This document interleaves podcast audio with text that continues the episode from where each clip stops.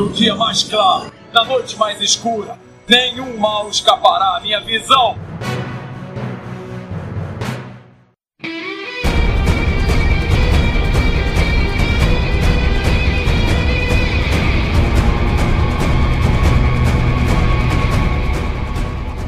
Sejam bem-vindos ao setor 2814. Eu sou Carol Bardesi. E aqui é o Bruno Castro.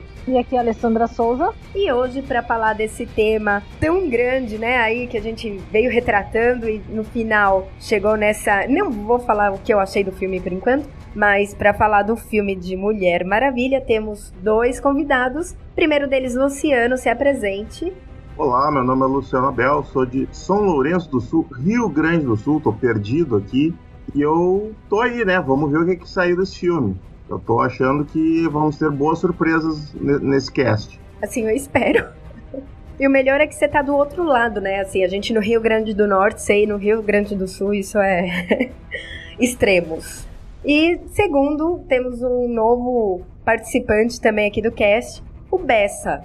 Olá, eu sou o Bessa e eu não estou nem acima, nem no norte, nem no sul. Eu estou ali do sudeste, no interior do Rio de Janeiro. Também tem um canal no YouTube chamado Isso é PlayStation. Ou seja, PlayStation. E um, pod, e um podcast também, né? Se você quiser falar do seu podcast aí. É, o um podcast também com o mesmo nome, Isso é PlayStation.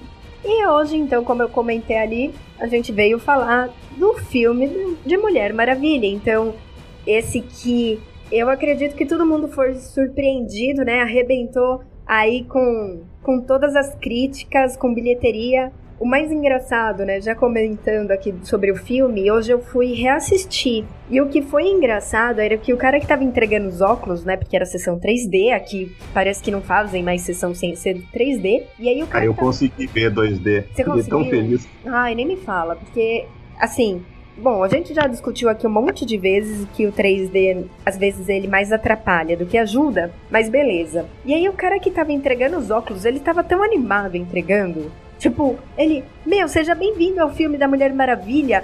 Tá sendo recorde de bilheteria. Ontem mesmo teve mais de duas mil pessoas. E assim, tipo, eu, caramba.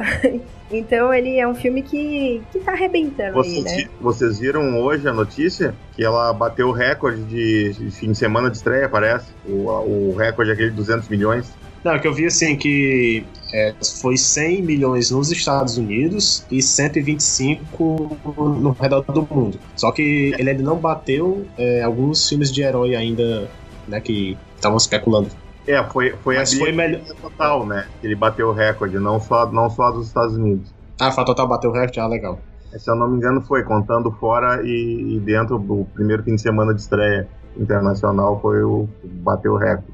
Alguma coisa assim, eu não, não cheguei a ver, eu vi só um, um post no Face, não, não entrei em detalhes.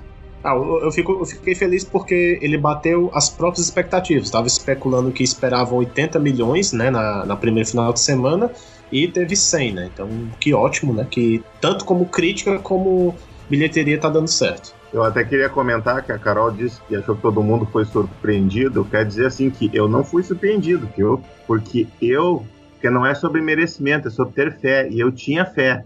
Eu tinha fé que esse filme ia ser bom e eu fui lá e, e tive todas as minhas expectativas correspondidas depois daquela bomba que foi o Esquadrão Suicida, realmente precisava ter muita fé, né? Mas eu também tinha muita fé, cara. Eu tinha muita fé que, que o filme ia ser bom. Bom, a gente vai conversar mais tarde, né? Não, só para complementar, então, na verdade, eu acho que. Eu nem sei se eu deixei isso em algum cast, né? Ou se eu cortei, acabei cortando esse comentário, mas eu tinha falado, o Bruno também tinha concordado comigo que talvez a gente esperava um filme do que ele foi, mas eu esperava mais simples até, entendeu? Eu achava que ia ser um filme básico, assim, ah, ia mostrar o crescimento, o começo da Diana, tudo mais. Não é que eu não tinha fé, mas assim, eu tava ok, sabe? Se fosse mediano ou se fosse ruim, sabe como você vai sem expectativa? Né? Diferente do pessoal que vai, não, tem que ser muito bom, vai ser foda, essas coisas. Então acho que é por isso que eu acabei me surpreendendo positivamente. Não sei se eu tava esperando grande coisa, mas pelo menos o medo, um pouco do medo que eu tinha que o filme mostrasse, ele não mostrou. Ele me agradou muito. Eu acho que foi tudo na medida certa. Eu achei assim que a diretora trabalhou é, o que ela precisava focar, ela focou e trabalhou alguns pontos na medida certa. Eu acho que ficou bem bacana a maneira que ela trabalhou, eu gostei bastante.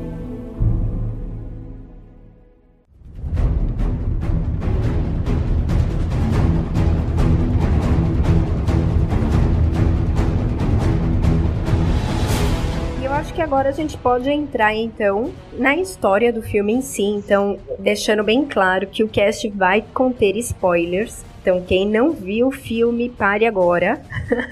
Ou aceite, né, conte risco, vai, só conte risco. Mas se não quiser levar spoiler, vá assistir o filme e depois volte para nos escutar, tá? A gente vai contar que o Trevor morre? Vamos contar, né? Tudo. Esse era o único spoiler que todo mundo sabia que ia acontecer, né? Não foi, eu acho que não foi surpresa para ninguém, né? Na verdade, eu não sabia. Eu acho que tem alguns. É, eu acho que tem alguns aí. Aliás, diga-se passagem, o que, que vocês acharam da, da origem que eles botaram no filme? Pelo menos não foi uma questão de ah, estupro, né? Como eu, já foi feito em outras HQs aí. Eu achei muito inteligente a maneira como eles colocaram a origem dela no filme. Por mais que eu quisesse ver o é torneio. Andou pelas duas, né? É, que na, eles te dão uma origem no começo que tu fica achando que é aquela origem, depois eles te contam a outra origem. Não, a certa é essa. Tipo, é como se eles estivessem fazendo retcon no meio do filme, assim, né? Eles fizeram uma citação ao retcon, né? Isso a gente pode até. nos lembra até os 952, né? Então. É, essa parte ponto de. bom é ruim. Não, é, é bom. Nesse ponto, apesar dos 952 o pessoal ter reclamado muito dessa mudança de origem da Diana, eu achei que ficou certinho no filme. Então eu, eu não reclamo Reclamaram não. tanto que eles mudaram de novo, né?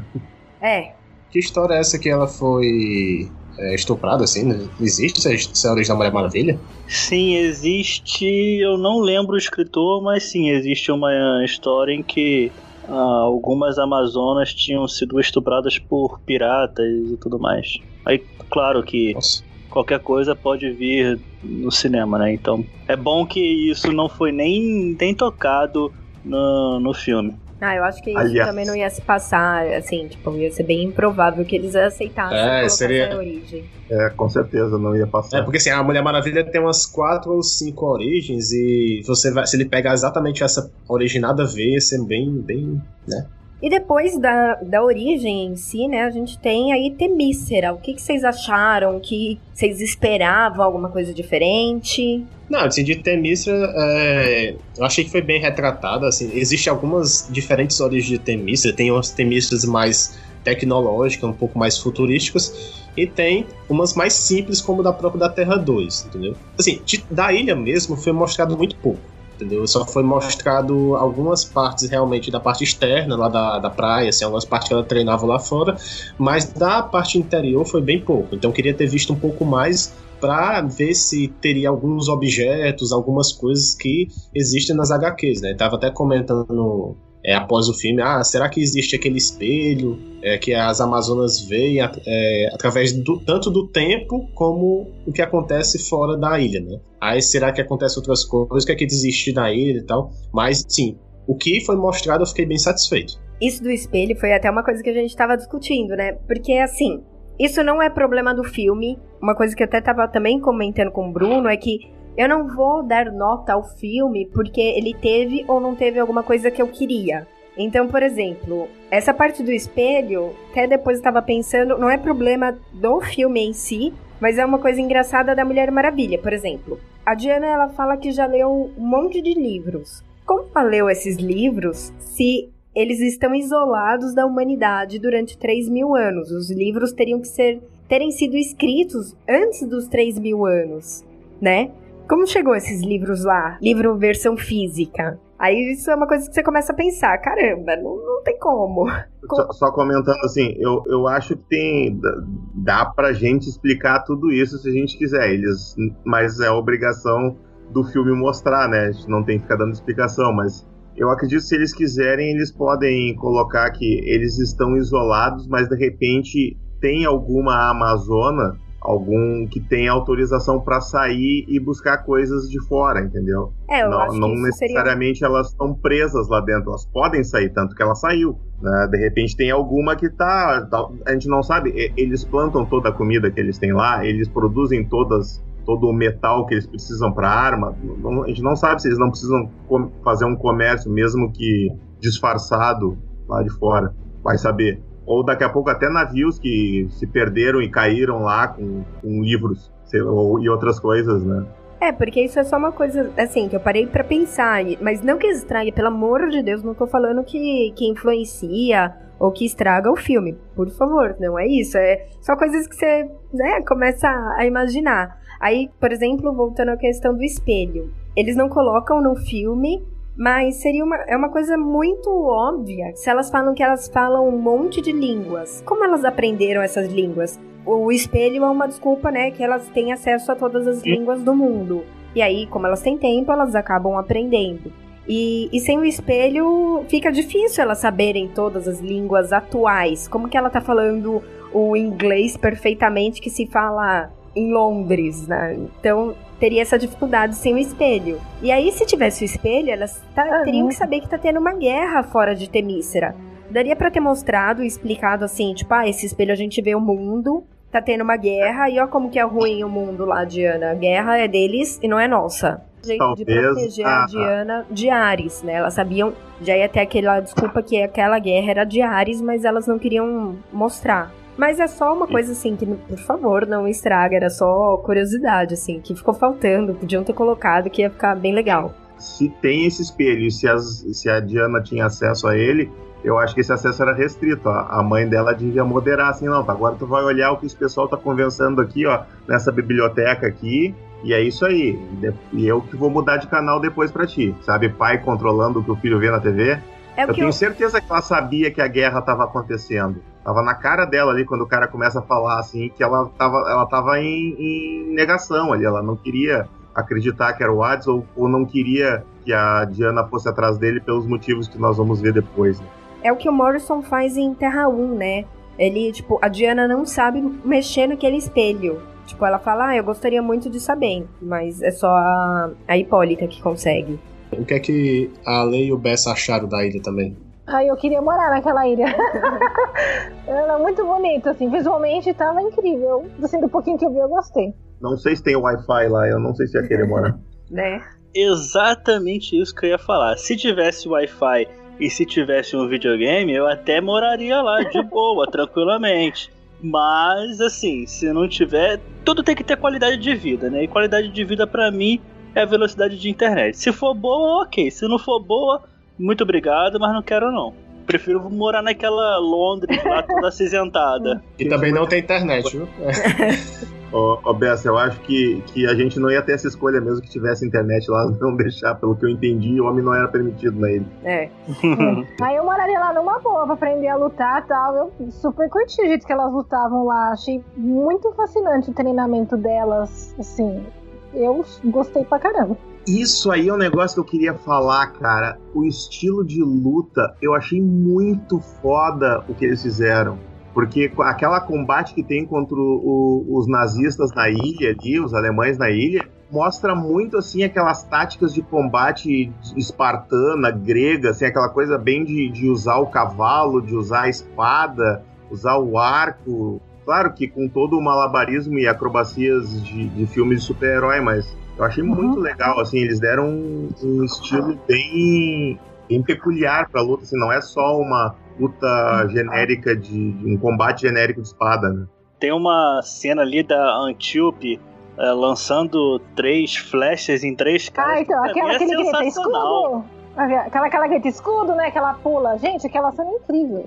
A única coisa que eu não. Não é que eu não gostei, mas que, que eu esperava, né? Que tivesse mais referências gregas, né? Em Temícera, que você vê pouquíssimas. É, ela tá muito bem estruturada, você vê os uniformes, não dá pra falar nada. Tipo, ela tem a estrutura, você vê que tem a hierarquia. Desde guerreira até. Eles citam a senadora ali, ela, ela, a Diana se refere a uma das Amazonas do conselho ali, que é que eles chamam. Eu não sei se é senadora, a palavra que eles usam. É, eu acho que foi, agora, foi sim. É, é, é, eu acho que eles, é. eles, deram, eles deram pequenos pitacos, assim, pitadinhas de mostrando a cultura grega, mas é que não mostraram muito da ilha mesmo, né? Sim, sim. É, é a única coisa, então, que eu achei que ficou faltando era um. Talvez um um cenário um pouco mais grego. Mas é de resto, assim, não dá para falar. Isso também não desmerece em nada o filme, né? Até aí tá ok. Não, só queria falar aqui agora de, do filme, né? Dessa primeira parte em relação à ilha. Que o filme começa mostrando a Diana, a Diana criança, né? Que sempre quis aprender um pouco mais sobre luta e também um pouco sobre a história lá das Amazonas do, do passado. E é tanto aí que a gente vê a primeira origem, né? Que a mãe dela conta, como se fosse um conto de fadas realmente, que ela veio do barro. E assim, também nessa hora que ela vai contar a história da origem lá do barro, é também mostrado uma coisa que no começo eu fiquei meio assim, que foi a questão dos deuses. Porque mostra que o Ares, ele matou todos os deuses, só sobrando os Zeus, e no final os Zeus dá um golpe lá e o Ares é banido pra Terra e fica lá sem poder, se não me engano, não é isso? Sim. E o que, é que vocês acharam? Porque na origem da Mulher Maravilha sempre teve a questão da Atena, da Afrodite acompanhando as Amazonas, e no filme não teve isso. O que, é que vocês acharam dessa parte? Eu, eu não liguei nem um pouco, cara. Sinceramente, porque eu não sou muito ligado com essa coisa de origem dos heróis. Meu Deus, tem que ser tudo igual, senão eu vou me rasgar inteiro. Não, eu, cara, eu sou bem de boa com isso. Não liguei muito, não. Eu, eu achei assim, me incomodou um pouquinho, assim, porque eu pensei, eu, eu acho essa parte dos deuses é uma coisa legal de ser explorada no universo da Mulher Maravilha, né? E o momento que tu diz que todos morreram, tu, tu tá extirpando essa possibilidade de cara, assim. Porém, eu não fiquei convencido de que aquilo realmente aconteceu. Porque para mim pareceu mais uma historinha que a Hipólita estava contando para dizer como o Ares é mal, como ele é perigoso e como tu não deve chegar perto dele sabe? Não, não, não sei se é, se é verdade realmente que ele matou todos os deuses. Porque depois, quando tu escuta a história pelo lado dele mais pra frente, ele conta uma, uma outra coisa e a gente não sabe, né? Se ele tá mentindo ou se ele tá dizendo a verdade. Eu, particularmente, não vi motivo para ele estar tá mentindo ali. Ele podia estar tá só, digamos assim, não tá sendo totalmente omitindo fatos, né? Mas. Uh... Mas ele fala de não matar as, os deuses? O que é que ele fala exatamente? Ele não fala que ele matou os deuses todos. Ele fala que ele queria provar que os humanos eram, eram corruptos e que tinham que ser destruídos e tal, e que o Zeus puniu ele por causa disso. Não, não, ele não fala dele lutando contra os deuses. Ah, é verdade. Ele só, ele só comenta isso mesmo. Eu queria mostrar para todo mundo lá como os humanos eram ruins, só isso. Ele não chega a comentar assim se ele se ele lutou com alguém, se ele matou. Até porque se você for olhar pela questão Ares, é tipo, os Zeus não tiram o poder dele, mas ele fica ferido gravemente e fica na Terra. Se você pensar, de repente, algum Deus pode ser que também tenha vivido que nem ele, assim, tipo, as escondidas e não, não se revelou, de repente. É possível. É possível, então, tipo, que nem ele. Eu vou torcer para que você esteja certo, Luciana. Porque assim, eu gostaria muito de ter visto mais influência dos deuses. Entendeu? Por mais que os Novos 52 não seja um arco que eu considere assim, o que eu consideraria como origem pode mesmo. Ser que é uma merda, pode então, ser. eu não acho que é uma merda. Eu adoro aquela história, tipo, cheio de deuses gregos, sabe? E aí, assim. Eu acho que tá falando que não é o cânone, não? É, não seria o cânone. Aí não seria aquela coisa que eu consideraria como cânone e levaria isso para mim. Mas eu gosto muito do que o Azarelo fez com os deuses, entendeu? Colocando, tipo, deus de tudo quanto é lado e. Então é o seguinte, assim, se eu tivesse visto os mais deuses ali, eu vou pular um pouquinho, tá? Assim, só para não ficar tão perdido essa minha fala. Por exemplo, se na hora que o Ares aparece pra Diana e ele que tá contando assim, ó, oh, você não é do barro, você é filha de Zeus. Se ela tivesse, por exemplo, a Ares junto dele, cara, ia ser sensacional. Eu entendo que para um filme, quanto mais personagens se coloca, mais confuso fica. E do jeito que eles fizeram, ficou simples, qualquer um entende, não tem confusão, não acabam não mexendo. Mesmo porque se tacarem muito deuses, a gente não sabe. Ah, por que os deuses não ajudam em Justice League, né?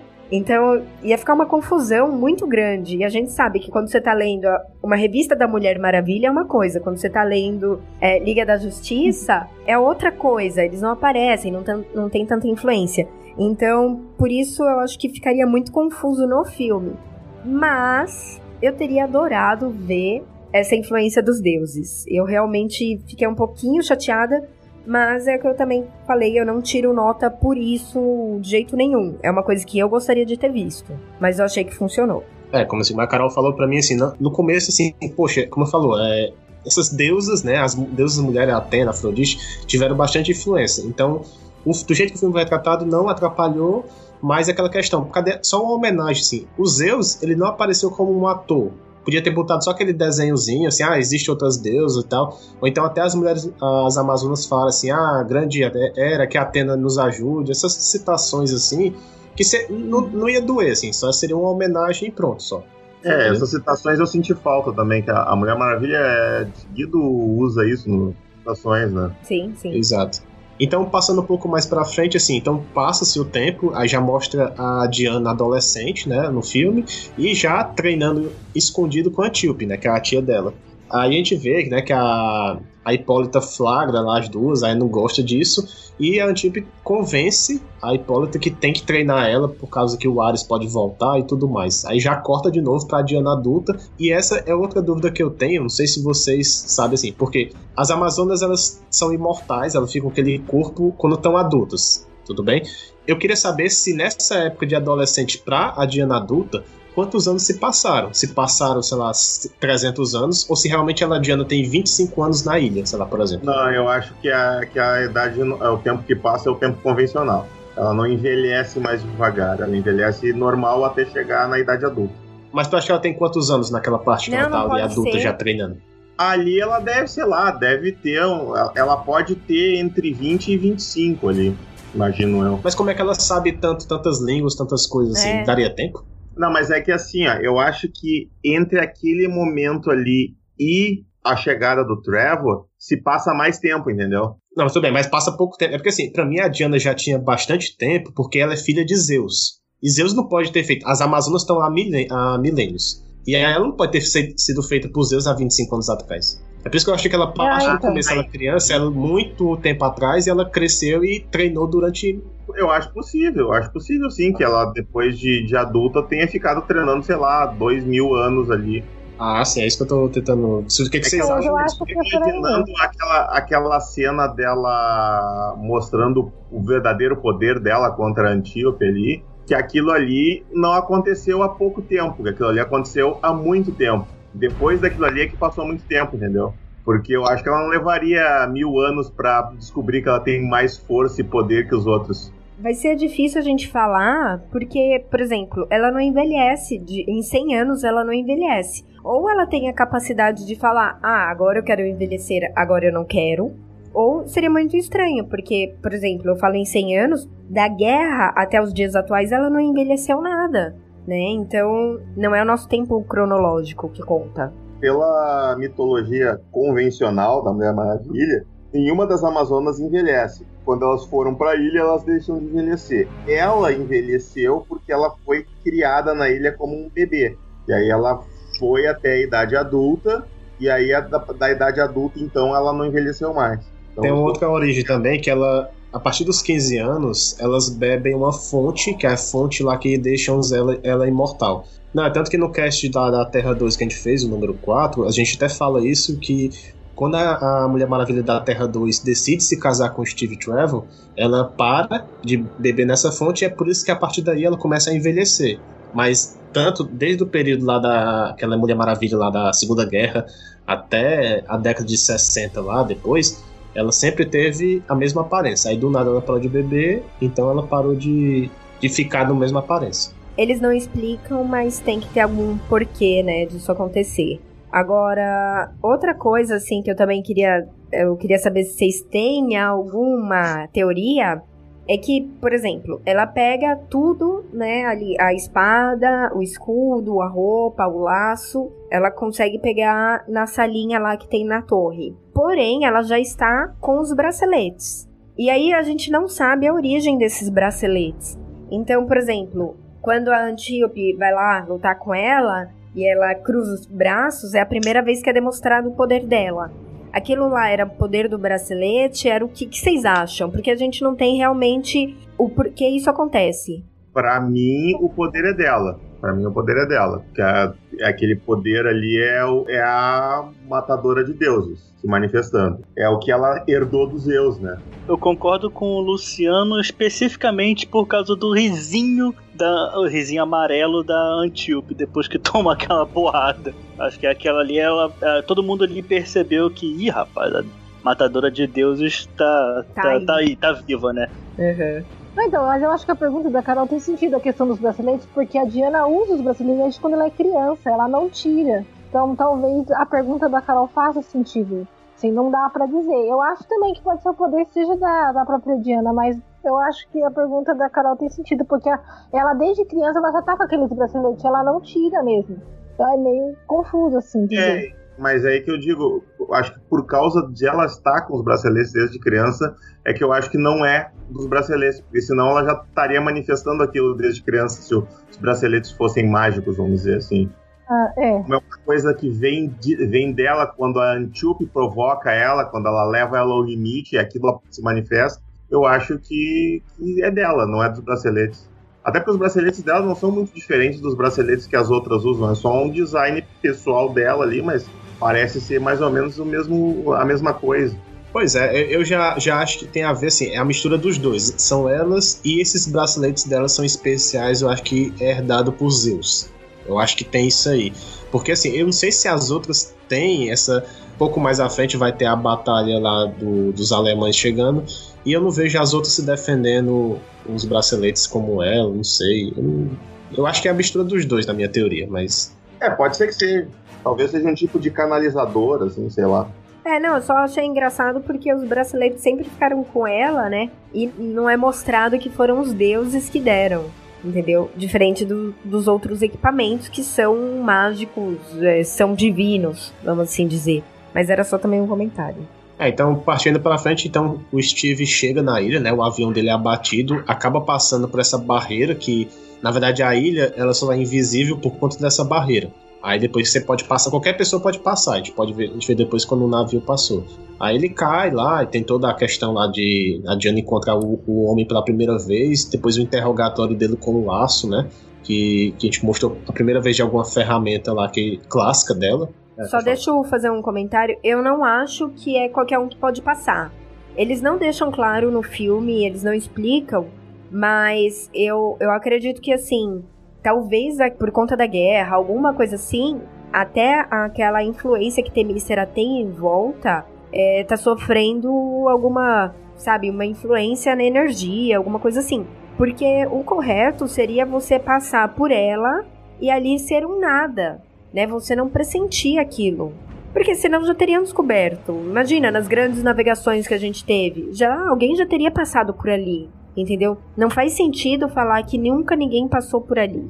Então tem que ter um, porém, um porquê do Steve ter caído ali e os alemães também conseguirem é, visualizar. Para mim pode ser duas coisas. Aquela barreira de proteção, ela tem alguma coisa assim que protege ela e tal, e é em momentos de necessidade, mas talvez porque o Steve fosse um cara bom e íntegro e puro e barará, o herói, talvez ele tenha conseguido passar. E no momento que ele estava lá e os alemães estavam procurando ele, isso permitiu que eles passassem. Sim. Mas eu, eu, eu, achei assim que a ideia que eles quiseram passar com a proteção da ilha é que ela não seja uma proteção, como é que eu vou dizer assim, uma proteção.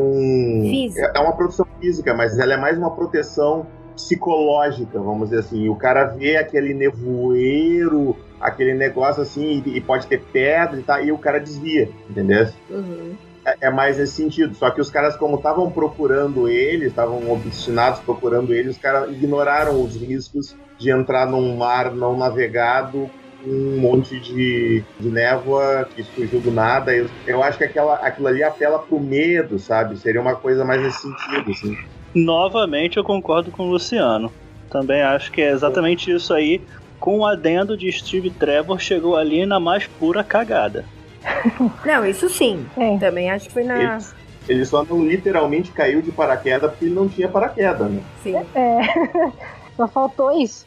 Dá até pra teorizar que a, a ilha de Temícera, como o filme se passa entre Londres e a Alemanha, talvez a ilha seja entre né, a Europa e o Reino Unido. Porque senão ele ia dar a volta em outro lugar para cair o avião ali, né? Faz sentido. Não, não, mas ele não saiu da Alemanha. Ele estava num outro lugar lá onde era o laboratório. Não era, não era na Alemanha, era. Bom, era na Europa, né? Eu fiquei na impressão que era, que era mais pro fronte ocidental, assim. Uh, oriental, né? Desculpa. É, pois é, mas pode, pode ser, mas, é, mas é assim, se ele tá indo, ele queria sair é. de lá desse local em direção a Londres, então estaria naquela Porque região ali. É, ela pode ser no Mediterrâneo também. Ela poderia ser no Mediterrâneo também. É. É que eu também teorizando por causa da Grécia, como a Grécia tá ali por ali também, né? Então, é. sei lá. É uma ilha da Grécia, da Grécia que ninguém enxerga. Mas aí, como que ele chega em. Eu, eu, gente, eu não tenho noção agora de distância, porque eu acredito que não daria para ele fazer. Mesmo com o reboque, né, que ele pega lá no dia seguinte, ele não sairia da Grécia e chegaria em Londres em um dia. Por mar, eu tô falando de mar. É que a gente tem a ideia que a Europa é muito grande por causa dos mapas que a gente estuda na escola, mas ela é, ela é ridiculamente pequena. Mas mesmo no mar, assim, e pegando naviozinho, entendeu? Quando eles saem. É um ah, ah, não, mas ali a gente não sabe quanto tempo passou. É, só contou ali uma noite e depois. É que como mostrou uma noite só, eu pensei que tivesse sido uma noite na minha cabeça, mas é, certeza, é. Eu fiquei com a impressão, eu fiquei com essa impressão também, mas depois eu pensei assim, ah, eles podem ter dormido e acordado várias vezes, só terem mostrado uma dormida e uma acordada, sim, né? Sim, pode ser. É. Porque a, o meu sentido pode. era esse, entendeu? Tipo, não daria para ele sair da Grécia, pegar o barquinho e fazer isso num dia só, mas beleza. Precisamos lembrar aqui que o Steve Trevor ah, como ele mesmo diz, é um homem acima da média, então qualquer coisa é possível, é possível. né? É muito bom aquela cena aqui. Não, as cenas com ele e ela no começo, gente, tipo, caíram. E, e sabe o que eu mais gostei? Não são aquelas piadas forçadas que os caras fazem, tipo, você tem que rir. Marvel. É, obrigada. Guardiões da Galáxia, a gente entendeu? falar, pra dizer que a gente é, é contra a Marvel, obrigado aí, viu? Entendeu? Porque não é aquela coisa, tipo, é uma coisa leve que você ri. Sem sim, ser forçado. É um, foi muito acertado. O roteiro tá perfeitinho ali. Caiu. A química dos dois tá muito boa. Muito agora, agora, eu vou te dizer, assim, aquela cena da, da piscina, das piscinas luminosas ali, me deu uma vergonha alheia dele, cara, mas eu fiquei me contorcendo na cadeira. Mas eu acho que foi de propósito que eles fizeram isso. Sim. Era pra gerar essas circunstâncias. É, eu não senti essa vergonha alheia, que, né? Mas eu, eu, cara, eu dei Mas muita risada. Tem por que sentir. É, é quem tem que sentir é o homem mesmo. Não tem porquê. É. Mas eu achei muito bem feita. Muito bem feita. O pessoal até brincando. O que, é que a DC tem com cena de banheira, né? Que no Batman vs Superman também aparece a cena da banheira. Né? Ah, mas não, então... não foi igual a essa, cara. Essa daí. Não se, é, não se compara. Não, se não compara. se compara. É. Foi perfeita. Uma coisa que eu já queria falar também, assim, que não me fez falta também, que até economizou um tempo grande, é de, ah, vamos fazer um torneio pra encontrar a Amazona pra levar o Steve não sei pra onde. Não, já, enrolou, já foi direto, ela pegou as armas, bora e vamos embora pra, pra Londres. E eu meio que a Hipólita já sabia que ela ia fazer isso.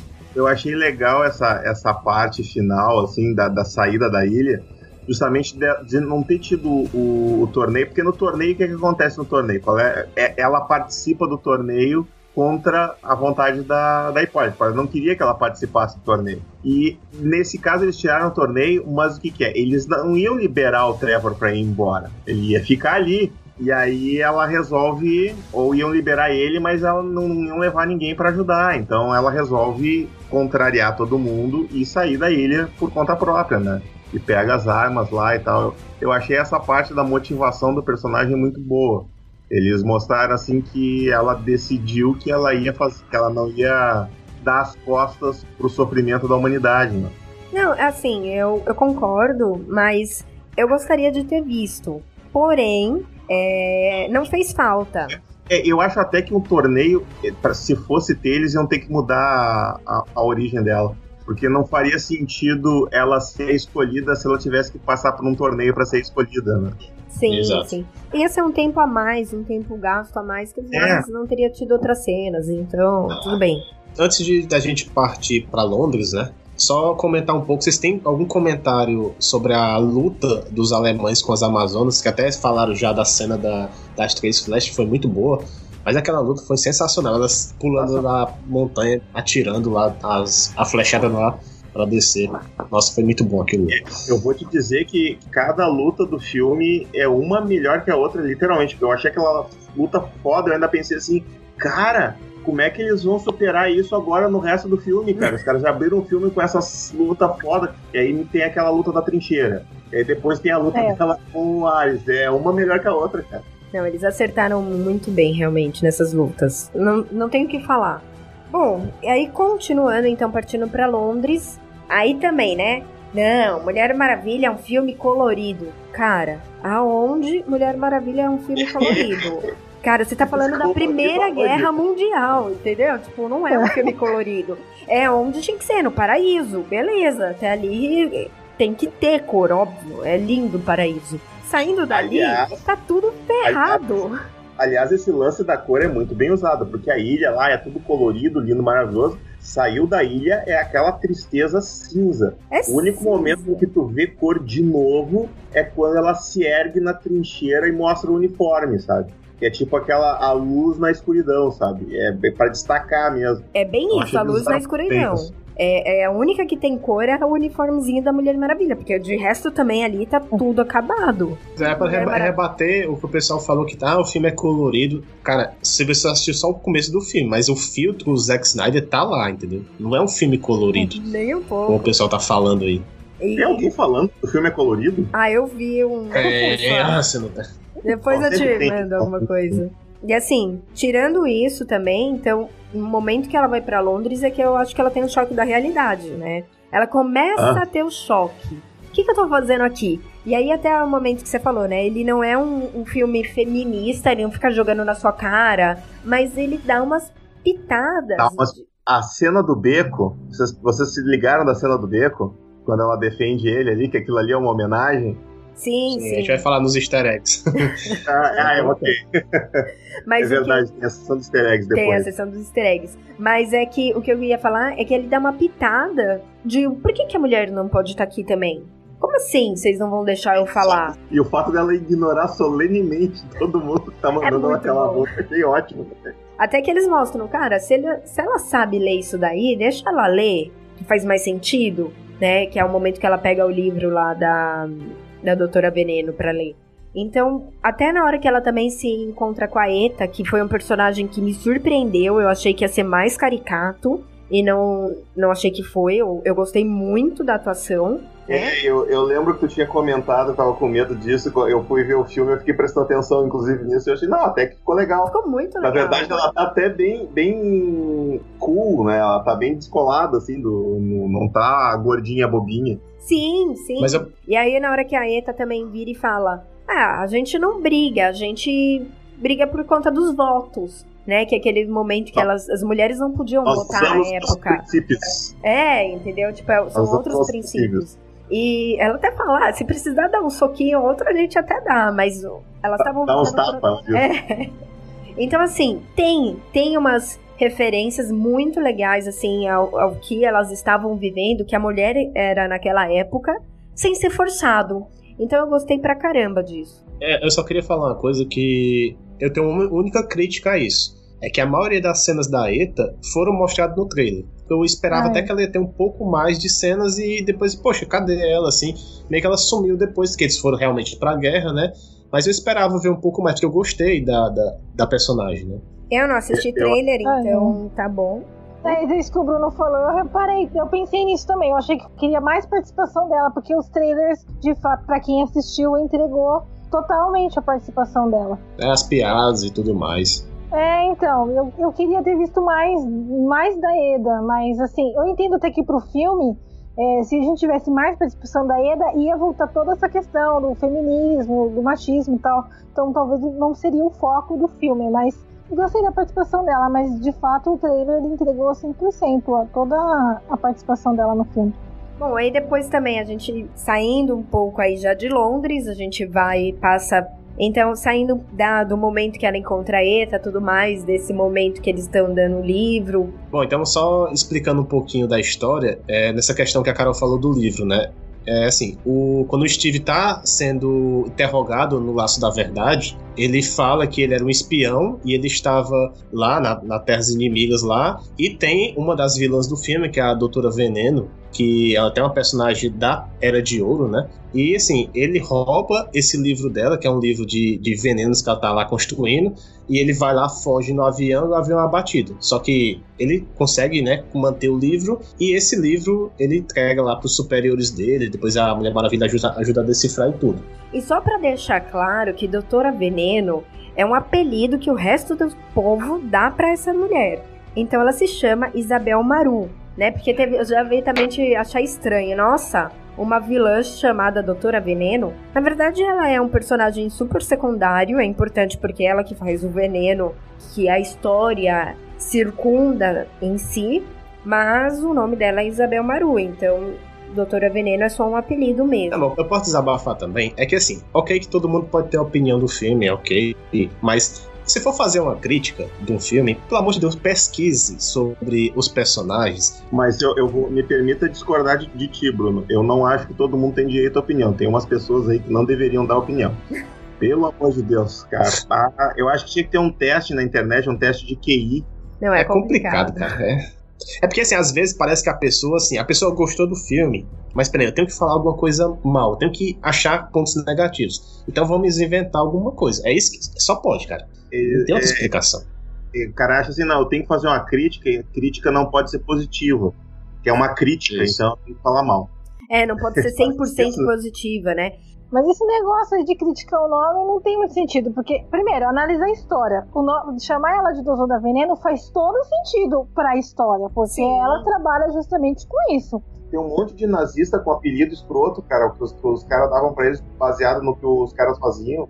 O Doutor Morte, o Doutor não sei o que, tá, tá cheio. É, é perfeitamente é. natural. Se bobear, existiu, mas ó, se a gente pesquisar é capaz de a gente encontrar um, um Doutor Veneno, um Doutor Poison, alguma coisa do gênero. É, tanto que sim, chama muita pessoa de poder, chama de bruxa também, e ninguém ah, é. vai ficar falando sobre isso. Mas, a, mas avançando a, a, história, a gente falou do livro, porque ela levou o livro até os superiores, meio que ignoraram, né, que eles estavam querendo fazer.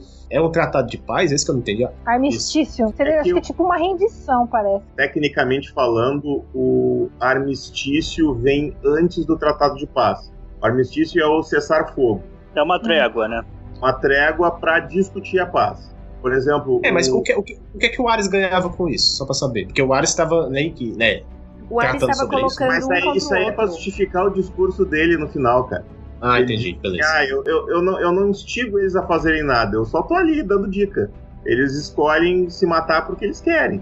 A, a ideia é essa. E eu acho que é bem por aí. Eu até nem acho que ele esteja mentindo. Embora eu, eu, eu acredite que tenha o, o lado da presença dele influenciar um pouco o, a vontade, ele dá vontade de, de brigar, né? Ele, ele, instiga esse, esse desejo de, de conquista e de, de discórdia. Eu acho que ele instiga, mas é, o cara pode escolher não fazer. Eu tenho absoluta certeza que o que ele falou ali é a mais pura verdade, cara. Nossa natureza humana vai ser meio pesado eu falar isso aqui agora, mas sim, é de matar, é de assassinar as pessoas, né? Não dá para negar isso. A gente vai começar a discutir Rousseau e Kant aqui, não vai dar certo. Né? Trocar de voltar pro tema do filme. Então, mas assim, mas o Alex ele explica no final que ele, tá, ele, ele está armando a notícia porque ele fala, eles não vão cumprir. Então, tipo, ele faz de conta que é a favor da paz, sabendo que ninguém vai fazer o negócio é que ele tava armando com o outro lado também, né? E eu acho que é disso que tu ia falar, né? Que até um determinado ponto no filme a gente fica achando que o Ares é um cara e depois a gente descobre que é outro. Eu até um determinado ponto, eu cheguei a achar que a Doutora Veneno fosse ser o Ares, cara. Eu pensei, ah, eu acho que ela deu aquele negocinho pro cara para dar poder para ele, para acharem que, para Diana achar que é ele. De repente é ela. Eu achei que eles iam fazer uma quebra de paradigma, botar o Ares sendo uma mulher, né? Porque afinal de contas ele é um deus, né? Dane-se, dane-se o sexo. Mas eu confesso que me caiu os buteados bolso, como a gente diz aqui no, no, no sul, quando, gente, quando eu descobri quem era o Ares, né? Que o Ares era o cara legal que tava do lado da Inglaterra. Eu não esperava que fosse ele ali, né? Mas certamente o, o cara lá que a Diana achava que era, com certeza não era, cara. Raramente em filmes é, é tão na cara assim, né? É tão tão certo assim já, né? Raramente é Começou é a aparecer muito ele ser o cara, ser o cara, eu pensei, para um pouquinho. Eu acho que não é ele, sabe? Eu comecei a desconfiar, né? Mas eu não achava, não imaginava que fosse o outro. É tipo aquela coisa de série quando o principal morre, né? Ah, não vai morrer. No próximo capítulo ele vai sobreviver, ele vai dar um jeito lá, né? É que eu ia só falar que fazia sentido ser, ser o general, porque o Ares tinha perdido os poderes e a mulher tava desenvolvendo um soro. E quando ele tomava. Soro não, esse veneno, né? Quando ele tomava esse veneno, ele tava meio que criando força, alguma coisa. Ah, então talvez é isso que ele tava manipulando ela. Mas eu fui totalmente. Né, é, errei totalmente, eu acho. 100% de certeza quando ela cravou a espada e matou ele. Quando ela cravou a espada e matou é. ele, não vai ser tão fácil assim né? Não vai ser tão ah, fácil. Sim, na verdade, é, já rolou, já tinha rolado um spoiler antes, que o cara lá era o Ares, né? O, o ator David Telles. Eu já tinha visto ah, antes. Graças a Deus então, eu não tinha visto. Ah, eu também não. Então, ainda bem que vocês não viram. Porque eu já tinha visto, então eu já tava meio na desconfiança quando eu vi. Então. Sim, sim. Bom, e aí passando, só recapitulando onde a gente estava, era da Diana após a chegada dela em Londres, né? E a ida dela para o fronte de guerra, que ela queria ir ver a guerra. Ela convence o Steve a levá-la, né? Então eles conseguem aí juntar todo um grupo. O Samir, que é o que fala também várias línguas, né? O Charlie, que é o beberrão, que não sabe atirar lá e tudo mais. E tem ainda depois que eles vão se encontrar com o índio, né? Que eles chamam de chefe. E aí, assim, só também não, não precisamos ficar se estendendo muito na história. Vamos para onde interessa, que é a hora que a Diana se mostra. Né? Eles não falam no filme Mulher Maravilha, mas que ela se revela como Mulher Maravilha. Posso só fazer um comentário anterior a esse momento? Pode, que eu acho que é, que, que é relevante. Quando ela chega, tá chegando no front e ela tá passando por aquelas pessoas e que ela tem real. É ali que eu acho que ela tem o real contato com o horror da guerra. Né? Ela tá vendo aquelas crianças, as mulheres, as pessoas, os soldados mutilados. E eu achei ali muito legal, assim, a, a como eles mostraram o impacto para ela, assim, né? Eu acho que é isso que constrói aquele momento dela de, de indignação, de dizer assim, não, nós vamos parar aqui e a gente vai resolver isso agora. Eu achei muito legal como ela encheu o saco de os outros decidir assim, não, fazer isso, quer saber de uma coisa? Deixa eu fazer do meu jeito agora. Aí tira a roupa e, e vai. Isso foi muito foda. E é tipo, os caras estavam ali há não sei quanto tempo, né? É. Eles avançaram um centímetro em, em, em seis meses. ela foi lá e desceu o cacete todo mundo em 15 minutos. Meu, e foi, foi linda a cena, né? Então ela se mostrando foi assim, não, não tem aquela cena, você arrepia realmente. Tem uma hora que mostra de cima a câmera e ela levando bala, e ela segurando as balas assim pelo escudo. Cara, aquilo é tão sensacional. Hoje eu fiquei olhando aquilo, meu, é maravilhosa aquela cena. É quando, quando tu vê a Mulher Maravilha pela primeira vez, né? Eu acho que é o momento que ela nasce, né, no filme. Aquilo foi, foi hum. maravilhoso. E, e, até uma coisa legal, porque uma coisa que sempre me incomoda é que todo mundo que vai atirar nela atira na altura do peito e ela bate com o bracelete. E quando ela chega perto, os caras começam a mirar nos pés, ela vai agachando com o escudo. Ah, agora sim, porque, poxa, velho, atira no pé, já que ela, que ela tá ali, né?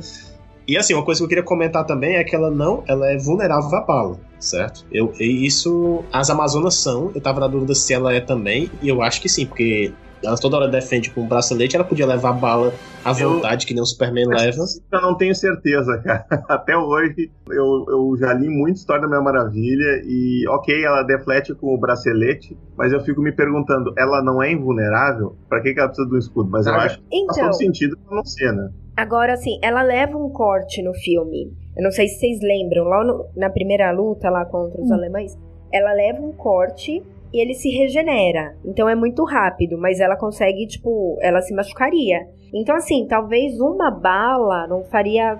não teria problema. O problema seria muitas balas. Entendeu? A gente. É, então ela ia sentir dor, pelo menos isso. Sim, ela ia, sim. Né, é. se cura rápido, mas ela ia sentir, pelo menos. Eu acredito que sim. Eu não sei se é, também os órgãos vitais dariam tempo, por exemplo, vamos supor que ela fosse alvejada aí de, de bala, se os órgãos vitais dariam tempo de, de se regenerarem. entendeu? Então por isso ela tem Ah. que se proteger também. Ela não é o. Aí sim, ela não é o Superman. Outra coisa legal dessa cena é a trilha sonora, né? Que trilha sonora muito boa, assim, achei. Casou. A gente já tinha visto uma palhinha lá no, na trilha sonora dela, né? Lá no Batman vs Super-Homem, mas essa parte do, da cena da batalha ali ficou muito legal. Tem uma cena que aí sim, tipo, eu falei dessa que ela saindo da escada, mentira. Tem a cena que ela entra e ela já tá no vilarejo e ela pula dentro da sala. Não sei se vocês vão lembrar. Ela pula Aham. dentro da sala com o. É, posteriormente é isso aí. Isso. E aí começa essa música da trilha sonora. Aham. Aquela cena também é maravilhosa, assim, tipo, todo mundo sabe também que eu não curto câmera lenta, mas ali combina tanto. E aí você vê cada detalhe do movimento dela é maravilhoso. É que é aquela coisa, né? Que tá em câmera lenta é os outros, né? Ela não tá em câmera lenta. Sim. É isso que eu ia É. falar assim, não, não, não faz sentido você querer que fosse uma luta sem câmera lenta, porque ela é rápida. Então você ia ver só o vulto passando. Então tem que deixar a câmera lenta, assim. O pessoal que associa muito, ah, câmera lenta, é, é, tá excesso, é. Zack Snyder, não sei o quê. Cara, tem que ter. Imagina um filme do Flash sem câmera lenta. O que é que tu ia ver? O que é que o filme do Superman sem câmera lenta? Não, então. Né, não, não, vamos, eu né? concordo, eu não tô falando. Eu tô falando que ali combina, entendeu? Não, isso é pras Ah, sim. pessoas de fora Sim, que sim. reclamam disso. É um recado não tem pro como- pessoal, você entendeu? Não, E é por não isso vocês.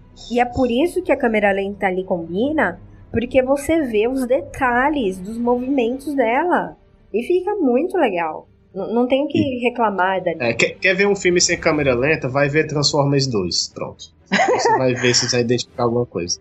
Tudo nos mínimos detalhes. Tu enxerga tudo. Chega a sair com dor de cabeça do filme.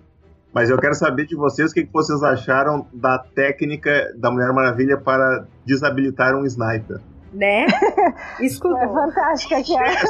Eu achei assim um pouquinho de excesso de força. Pouca coisa. Assim.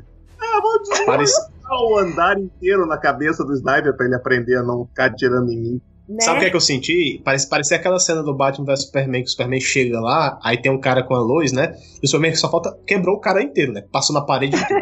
Foi quase, foi quase isso. assim. E o Superman não faria isso, mas a Mulher Maravilha é uma porra da Amazona, né? Então, Sim. o cara tá ameaçando, meu filho, tu pediu, né? Tchau.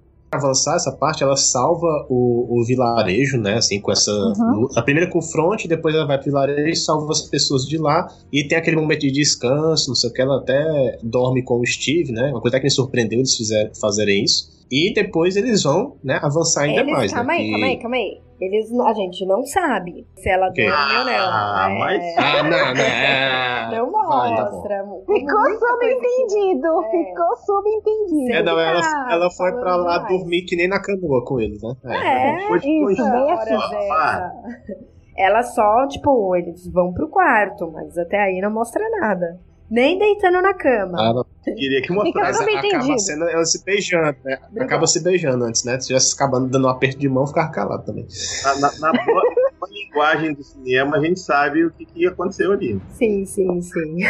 Eu acho que, assim, fora as piadinhas eh, estilo a outra empresa lá, ah, no filme, esse aí foi o único momento que eu falei, putz, não precisava disso, cara. Não precisava disso. Não precisava ah, essa cena da Mulher Mara... da Mulher Maravilha, não, né? O Steve Trevor que vai no quarto dela, né? Eu acho que aí ficou demais. Não sei, talvez, talvez seja é, muita chatice minha, mas aí eu acho que eles pecaram um pouquinho, porque realmente não precisava dessa cena. É que ele sempre acha assim, ah, o grande público gosta de romance, não sei o que. Essa coisa de cinema que é chato, que sempre tem que ter um romance em alguma coisa, né? Exatamente. Que- Eu acho que o problema, no caso, é que a, na cabeça do, do- dos produtores, mais do, acredito mais do que do roteirista, ela não poderia ter sentido a morte dele e ter sentido que ele é o, foi o grande amor dela, porque eu- isso é uma coisa que eles tentaram construir no filme pra mim, se eles não tivessem ficado juntos. Eu acho que eles não, não, não quiseram deixar platônico a coisa, sabe? Mas eu posso falar uma coisa? É, com- comparando com a, comparando com a concorrência, no Capitão América 1, o Steve não fica com a. Meg, não é o nome da menina? Esqueci agora. Segue. Com a menina lá do. é, Isso. Ele não fica, Segue. ela, ele nem, nem beija ela. E isso você dá pra entender que era o amor da vida dele também, entendeu? Não, ele se beija antes de entrar no avião. Ah, é, dá um beijinho, então, isso, mas. É, Antes de entrar no avião lá, ela beija ele, mas só nessa cena. Isso. Mas é, cada. Assim, não, não muda em nada no filme, é só um, um, né, um, um fato. Pra humanizar o personagem, assim, do que qualquer outra coisa. Até porque se fosse pra apelação, eles teriam mostrado mais uma, uma coisa mais, né? Como É, acho pra dizer assim, ó, ela é humana também, ela, ela também se apaixona e tal. Mas ela é humana? É um semideus. Eu- É metade humana. acho que é por isso que teve a cena, que é pra dar para dizer que apesar de todos os poderes, ela é humana. Eu acho que Ah, ok. ok. Então dá pra avançar agora. Então, posteriormente, né, vai ser a parte do, da festa, que foi, no caso, é, eles avançam um pouco mais. Aí eles veem que tem um convite de uma festa lá que o general Lunden. Sempre esqueço o nome desse general, general alemão, né, que a gente viu. Ele tá promovendo essa festa. Então, pra tentarem, né, entrar nessa festa, a Mulher Maravilha quer entrar pra matar ele, o Steve não deixa, porque ele é matar na frente de todo mundo. Assim, a parte que meio que a história só vai e volta, aí eles soltam os mísseis na vila que salvou, não sei o quê. Aí não só mais um enrolation né? pra chegar no final, né? Eles não soltam os mísseis, né? Eles soltam o gás em si. E aí, o importante O dessa vai. cena é a Mulher Maravilha ela se tocar que ela, se ela não matar, ela, ela não vai salvar ninguém. Ela, ela se culpa. E ela culpa o Steve também, né? Mas ela se culpa que ela não matou o, general lá no momento que ela podia. E aí todo mundo que ela salvou um dia antes morreu. Então, o importante dessa trama e o pesado dessa cena é isso, entendeu? Não é tão sem importância só o ida e volta. É aquela não, coisa não tô de. que é sem importância. É que dá aquela queda, assim. É ok que tem a emoção e tudo, assim, mas é a parte que é mais. Não tem muita ação do filme, é isso que eu quis dizer, não, não é porque tem importância. E foi importante para mostrar que ela também não é afetada por gases e por toxinas, né? Sim. Que ela entra É. naquele lugar lá e dá pra... deu nada, né? É, eu, eu achei estranho que o Steve tava do lado e também não deu nada com ele também, né? Não, não, não entrou, não. né? Mas ele tava perto. Perto ele começa a tossir e tal e se afasta do, da, da nuvem do gás. Ah, entendi. Ela foi lá, deu uma volta, né? Saiu. Eu acho que é, é- foi meio pra dizer assim, ó, ela, ela pode não ser a prova de bala, mas a biologia dela resiste a venenos. E aí, então, já indo lá pro famoso terceiro ato, né? Eu acho que foi o mais contraditório aí nas críticas, né, que apareceram depois do filme, é que é a luta final, é a parte final, então é onde a gente tem a revelação de quem é o verdadeiro vilão e como tudo se acaba, né? Como tudo vai se resolver. Então, aí que a gente sabe que o vilão realmente era aquele senhor que parecia super legal, super simpático, e não o chefão lá alemão. E aí a Uhum. Mulher Maravilha ela também vê que talvez ela tenha uma cena com o Steve logo depois que ela Isso. mata lá o general Ludendorff. E aí assim, ela fala: "Caramba, Steve, como assim? Eu não acabei com a guerra". E aí o Steve fala: "Talvez isso sejam os humanos. Você não vai acabar". Né? E aí, tipo, É ela que ela sempre achava que era o Ares, né? Ela- É. E o Steve nunca acreditava muito nela.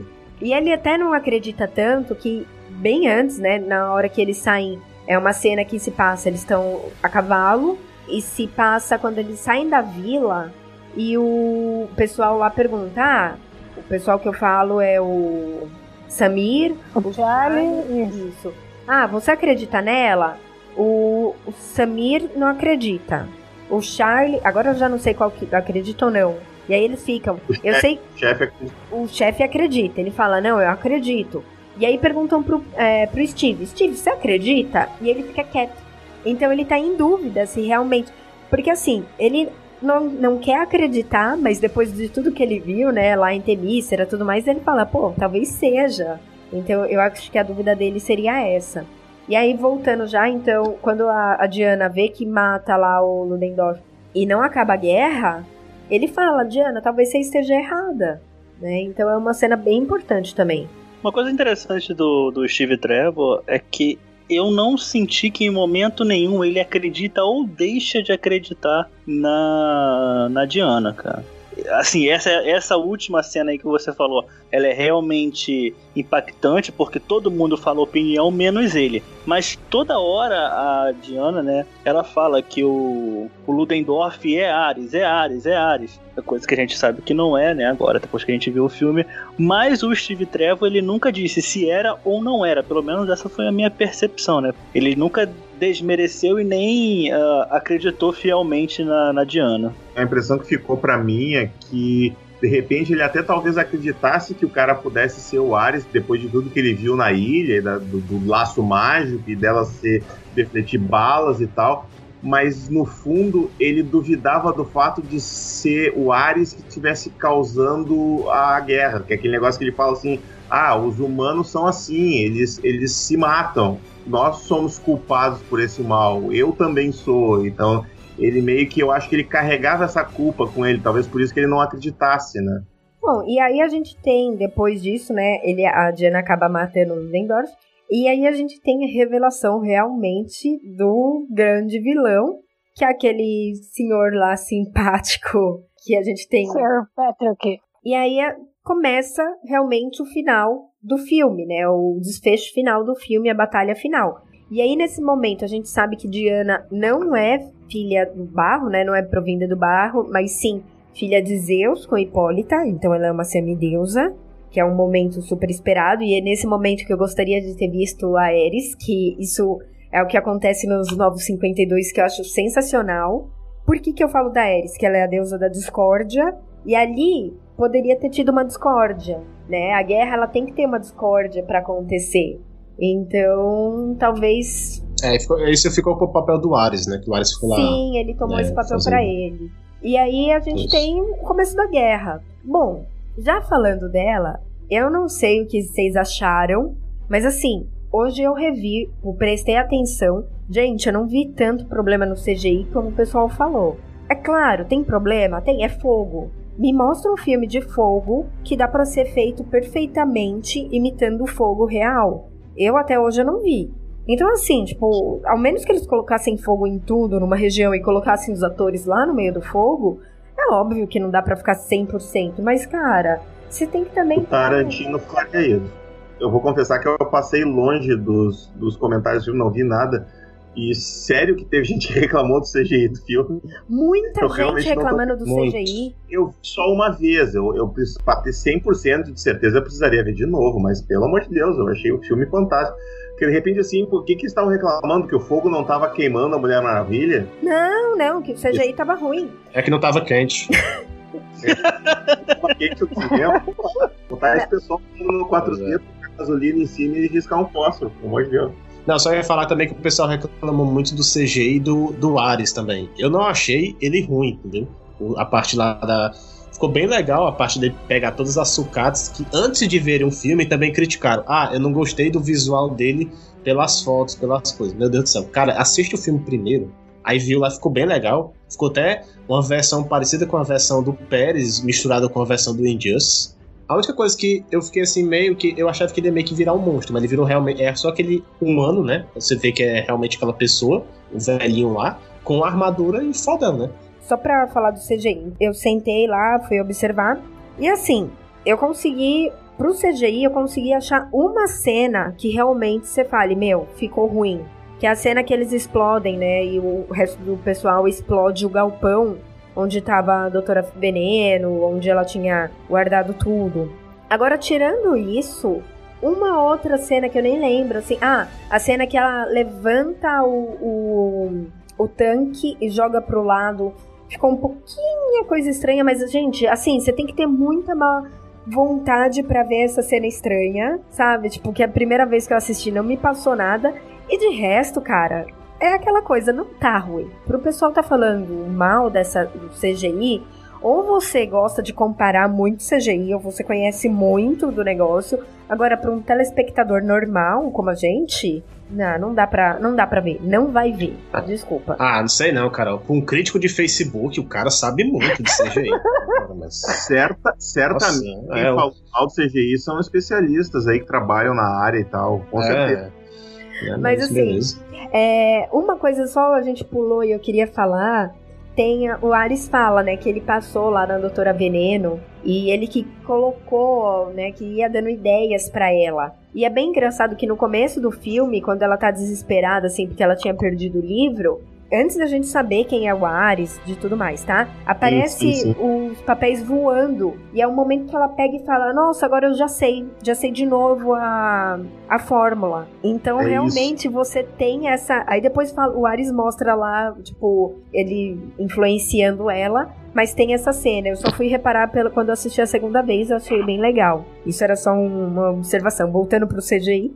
E aí, como o Bruno comentou, da armadura do Ares. Eu acho que eles poderiam ter feito o Ares uma forma. Quando ele se revela, eles poderiam ter feito ele uma forma diferente. No sentido. A, aparência física dele ter ficado diferente. Ter ficado maior, ter ficado mais forte mesmo. Mas que também não atrapalha o filme, não ficou ruim. Né? Não é uma coisa que você fale, ah, eu vou tirar nota do filme porque ficou ruim. Não. A armadura ficou condizente com o que estava acontecendo ali. E aí, outra coisa que também reclamaram foi a cena final da luta entre eles. Meu, a, a luta foi super condizente, não tinha mais o que ficar enrolando naquilo ali. Eu já acho que enrolou demais, cara. Ficou muito de papo e tal. Não que tenha ficado ruim, mas é, podia ser um pouquinho mais rápida, sabe? Então, teve gente que queria mais coisa, sabe? É, é difícil você agradar realmente. Ah, é, im- humanamente é impossível você agradar todo mundo, né? Agora teve uma coisa na armadura do Ares que eu gostei, cara. Foi quando ele pegou assim, o capacete dele tava todo fechado, né? Ele pega dois dedos assim e abre. Porra, achei animal isso. Muito legal. Eu, ah, eu curti sim, que ele faz que ele faz o olho, né? O- Exatamente. É muito legal, sim. Eu curti muito a, a batalha final ali. A primeira parte, quando ela ataca ele com a, com a espada e que ele põe a mão na frente e desintegra a espada, eu pensei assim: ah, meu Deus, ele não vai afetado pela espada mágica. Eles vão ter que descobrir um outro jeito de matar ele. Por um momento eu fiquei preocupado, assim, aí quando ele, quando ele disse que ela era matadora, eu. Ah, agora eu entendi. Eu achei muito legal. Eu, eu fui enganado perfeitamente o filme inteiro. Até aquela revelação ali. Ou seja, a espada lá matadora é só uma espada comum, bonita só. Era uma espada qualquer, tava lá só pra simbolizar. E, e a parte da. Eu também, eu também fiquei esperando que ele fosse crescer, porque o Ares sempre fica gigantesco nos quadrinhos, né? Quando ele se revela. Mas eu sei lá, eu acho que ia ficar parecendo um filme dos Power Rangers. Aí eu acho que o pessoal pensou, um robô gigante é melhor não. Pode no ser. final, acho que a solução ficou boa, assim. Até porque eu fiquei com a impressão, assim, por mais que ela seja uma semideusa, ela é pra ser a matadora de deuses. Então, ela tinha que estar em pé de igualdade com ele. Se ele ficasse um bicho gigante, tremendo, ia ficar mais difícil dela conseguir matar ele. Bom, e aí o filme termina então com a Diana vencendo, né? Com a Mulher Maravilha derrotando o Ah, então Ares. deixa eu só, já, então deixa eu Ah, só tá. comentar essa parte aí, então. É, que eu falei da questão dela voar, né? Que ela, no final da luta do Ares, ela voa, né? Ela dá uma flutuada pra você estar voando, porque o Ares voava também. Vocês acham que ela realmente voou ali e ela vai voar no filme da Liga? Porque em Batman vs Superman ela não voava. Então, Sim, na verdade é assim. Na, no final da luta do Ares, ela pousa. Eu percebi ali. Durante a luta ela só flutua. Me, me deu essa impressão que ela só flutua, tá? Ela não voa. Ela dá aqueles saltos grandes que, que ela dá. Tem uma hora que ela pega ele, eles caem também em cima de um balcão lá, de um galpão. Isso é flutuante porque ela cai com ele, então, né, se ela tivesse voando, ela teria continuado em linha reta, tá? Ela literalmente cai. E aí no final mesmo, quando ela derrota ele, você vê que ela cai em câmera lenta. Então não é que ela está voando e pousando. Eu acho que é câmera lenta, até porque o joelho dela, quando ela, ela meio que agacha. E aí o joelho dela vem em câmera lenta em contra ao chão. Então eu também acho que até ali ela tá flutuando. Porém, no final do filme, quando ela fala, tipo, ela pega lá a foto, ela guarda tudo mais, ela escreve agradeceram pro Bruce. E isso é bem legal, deixa eu só fazer um comentário aqui. Na versão em, em português, né, na dublada, eles traduzem. Então tá tudo escrito em português também, tá? É. Fica bem legal. E aí ela agradece ao Bruce, ela pega, se veste de Mulher Maravilha, e ali eu acho que ela voa. É um salto muito grande, ela sai lá da onde ela tá e ela fica flutuando por muito tempo, não teria como. Então ali eu acho que ela tá voando se já. ela cair ali em algum lugar, ela vai desmanchar meia cidade, né? É, então eu É. acho que É, ali ela pois já é. tá voando, no finalzinho. Eu também tive a impressão que naquele final ela tava voando. durante a luta com o Hades, ele fala para ela que ela ainda não, não, não compreende todo o potencial dela, tudo que ela pode fazer. E eu acho que ao longo da luta ela vai aprendendo que ela também pode voar que nem ele, que ela também pode controlar as coisas que nem ele. Eu acho que ela, a, naquela luta ali, ela aprendeu muito. Dali até o presente, ela deve ter aprendido a voar. Uhum. Eu, sinceramente, espero que não. Eu gosto mais da. Uma coisa mais pé no chão. Mesmo sendo de filme de herói, eu gosto mais. Pô, é... mas o super-homem tá lá, cara. Ela tem que voar. Tem, é. Como é que vocês vão fazer a piada do avião invisível com a Aquaman se ela não voar? Mas vai ter avião invisível? Vai vocês ah, não lá no filme, não viu não? É. Ah. Piada, piada clássica. Assim. Já, já, já podemos. Já tava, tava, chegando de longe essa piada, né? Eu tô me segurando pros easter Não, ainda não, ainda tá, não. Tá quase, tá quase, tá quase. Bom, tá quase. mais alguma coisa aí? Tá acabou o filme, né, assim, tipo. É. É, o filme é isso, então assim. As considerações finais, eu tenho algumas deixa... coisas para falar que eu vou deixar tá, para essa deixar parte, pra mas. consideração final. Hum. É, antes de a gente passar Isso. pro easter egg, eu queria só falar um pouco dos atores, então é o que a gente achou, o que a gente não achou. Gal Gadot, Connie Nelson e Robin Wright, vocês qualquer hora vocês podem ser as minhas uh, seguranças. Robin Wright não, porque tem seu marido, mas tudo bem, né? O, o, o marido dela em House of Cards, mas as duas qualquer hora vocês podem ser minhas, minhas seguranças. Eu basicamente gostei de todos os atores. Não teve um ator assim que falar, ah, esse teve abaixo, assim. É, eu, Honestamente. Eu, eu destacaria assim. O, eu esqueci o nome do cara que faz o Ares, o. David, David, David Isso. Eu, eu, eu gosto muito dele. Todos os papéis que eu vi de filmes dele, ele tem, ele tem uma filmografia bem eclética. Ele foi lá o Senhor dos Anéis, lá o, o irmão do Aragorn, do Aragorn do e o Faramir, lembrei o nome dele do filme. Ele tá muito bem no personagem, assim, tipo, tu não desconfia, eu pelo menos não desconfiei em nenhum momento. E se tu vê de novo, eu tenho certeza que se eu ver de novo, eu vou estar tá vendo ali. Ah, mas olha ali, ó. Ele deu uma piscadinha ali para dizer, ó, eu sou malvado, assim, porque o cara é bom, assim.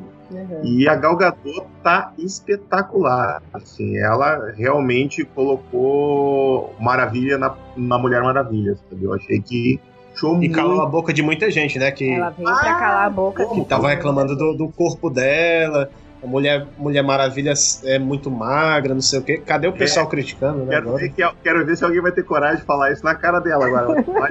é, tipo, é aquela coisa, assim. Se me perguntar, Carol, você acha ela bonita? Eu não sou também ninguém para falar que mulher é bonita ou não, pelo amor de Deus, mas assim, eu não acho ela bonita, aquela coisa, nossa, maravilhosa. Não, não é isso.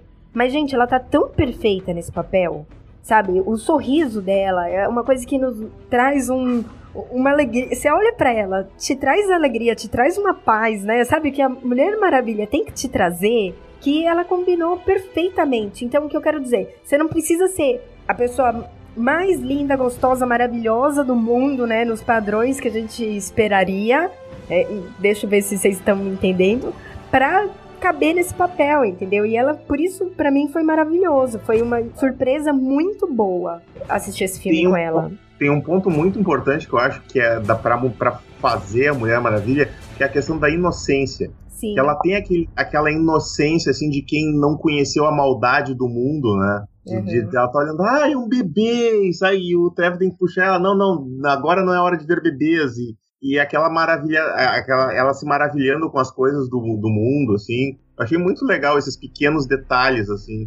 Eu não sei até onde isso é, é, é mão do, do, diretor, da preparação de atores ou dela mesmo, mas de qualquer forma, estão de parabéns, assim. O resultado final ficou muito bom. Uma última coisa aqui, o Capitão Kirk também tá bem Quer dizer, o Chris Pine, o Steve Trevor, tá bem legal. Ah, eu me ref... eu, eu, eu, eu ia fazer essa piada, mas eu me segurei. Não, ele ficou também muito legal. Eles combinaram, né? É que ele, assim, ele também. É, por isso eu entendo quando você falou é, que aquela cena dos dois no quarto não precisavam. Porque ele tava. Não que ele não foi respeitoso, ou que ah, a mulher não pode fazer o que ela quiser entendeu? Mas eu entendo ela tão inocente em todos os momentos que eu não sei se seria a hora daquilo acontecer. Porque eu a vejo como inocente ali ainda. Ela não é uma mulher madura que fala, tipo, bate no peito e fala, eu dou para quem eu quero. Entendeu? Porque às vezes É, ela mas nem ela sabe. fala uma frase que- no, no barco lá que dá a entender que ela já sabe, muito bem é. se virar. É, pode ser. É, Ah, sim. Ela não. Na verdade, ali. Calma, então assim. Ela fala que homem não precisa, não é necessário pra prazer, entendeu? Então por que, que ela ficou com isso? Então ela não é tão inocente assim, ela é inocente com a cultura da Terra, entendeu? Assim, essas coisas, mas o resto. Mas assim, de qualquer forma, eu não acho que ele se aproveitou dela nem nada. Assim, eles, eles formaram um Na casamento. verdade, acho que foi ela que se aproveitou dele, mas enfim. Capaz, eu nunca vi um homem assim, mas- Agora, também pra falar assim, eu não conhecia, assim, tipo, eu nunca tinha parado pra prestar atenção. A atriz que faz a Hipólita, né, a Connie Nielsen. Gente, ela é Uhum. maravilhosa também. Tipo, eu falei, caramba, é, é, sabe? Bonita, boa atriz. E aí ela, é- ela tem 51 anos e você fala, meu, sabe? Eu quero ser como você quando eu crescer, porque eu, eu achei ela muito bonita ali, muito bem. Que ela tá E ela completa passa- ali. Passa uma altivez, né? Quando, quando ela tá ali, ela é uma imponência, assim, mas é muito bom também. Sim, sim. Mas é Sou isso. fã dela desde Gladiador.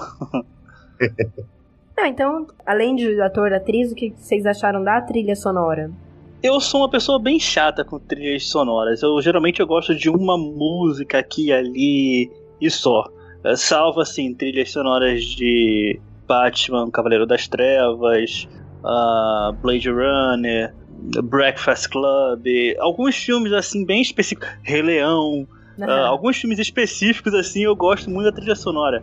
E realmente, cara, Mulher Maravilha é surpreendentemente boa essa trilha sonora, diferente de ah, Batman vs Superman, que tem uma ou outra música ali que são realmente boas.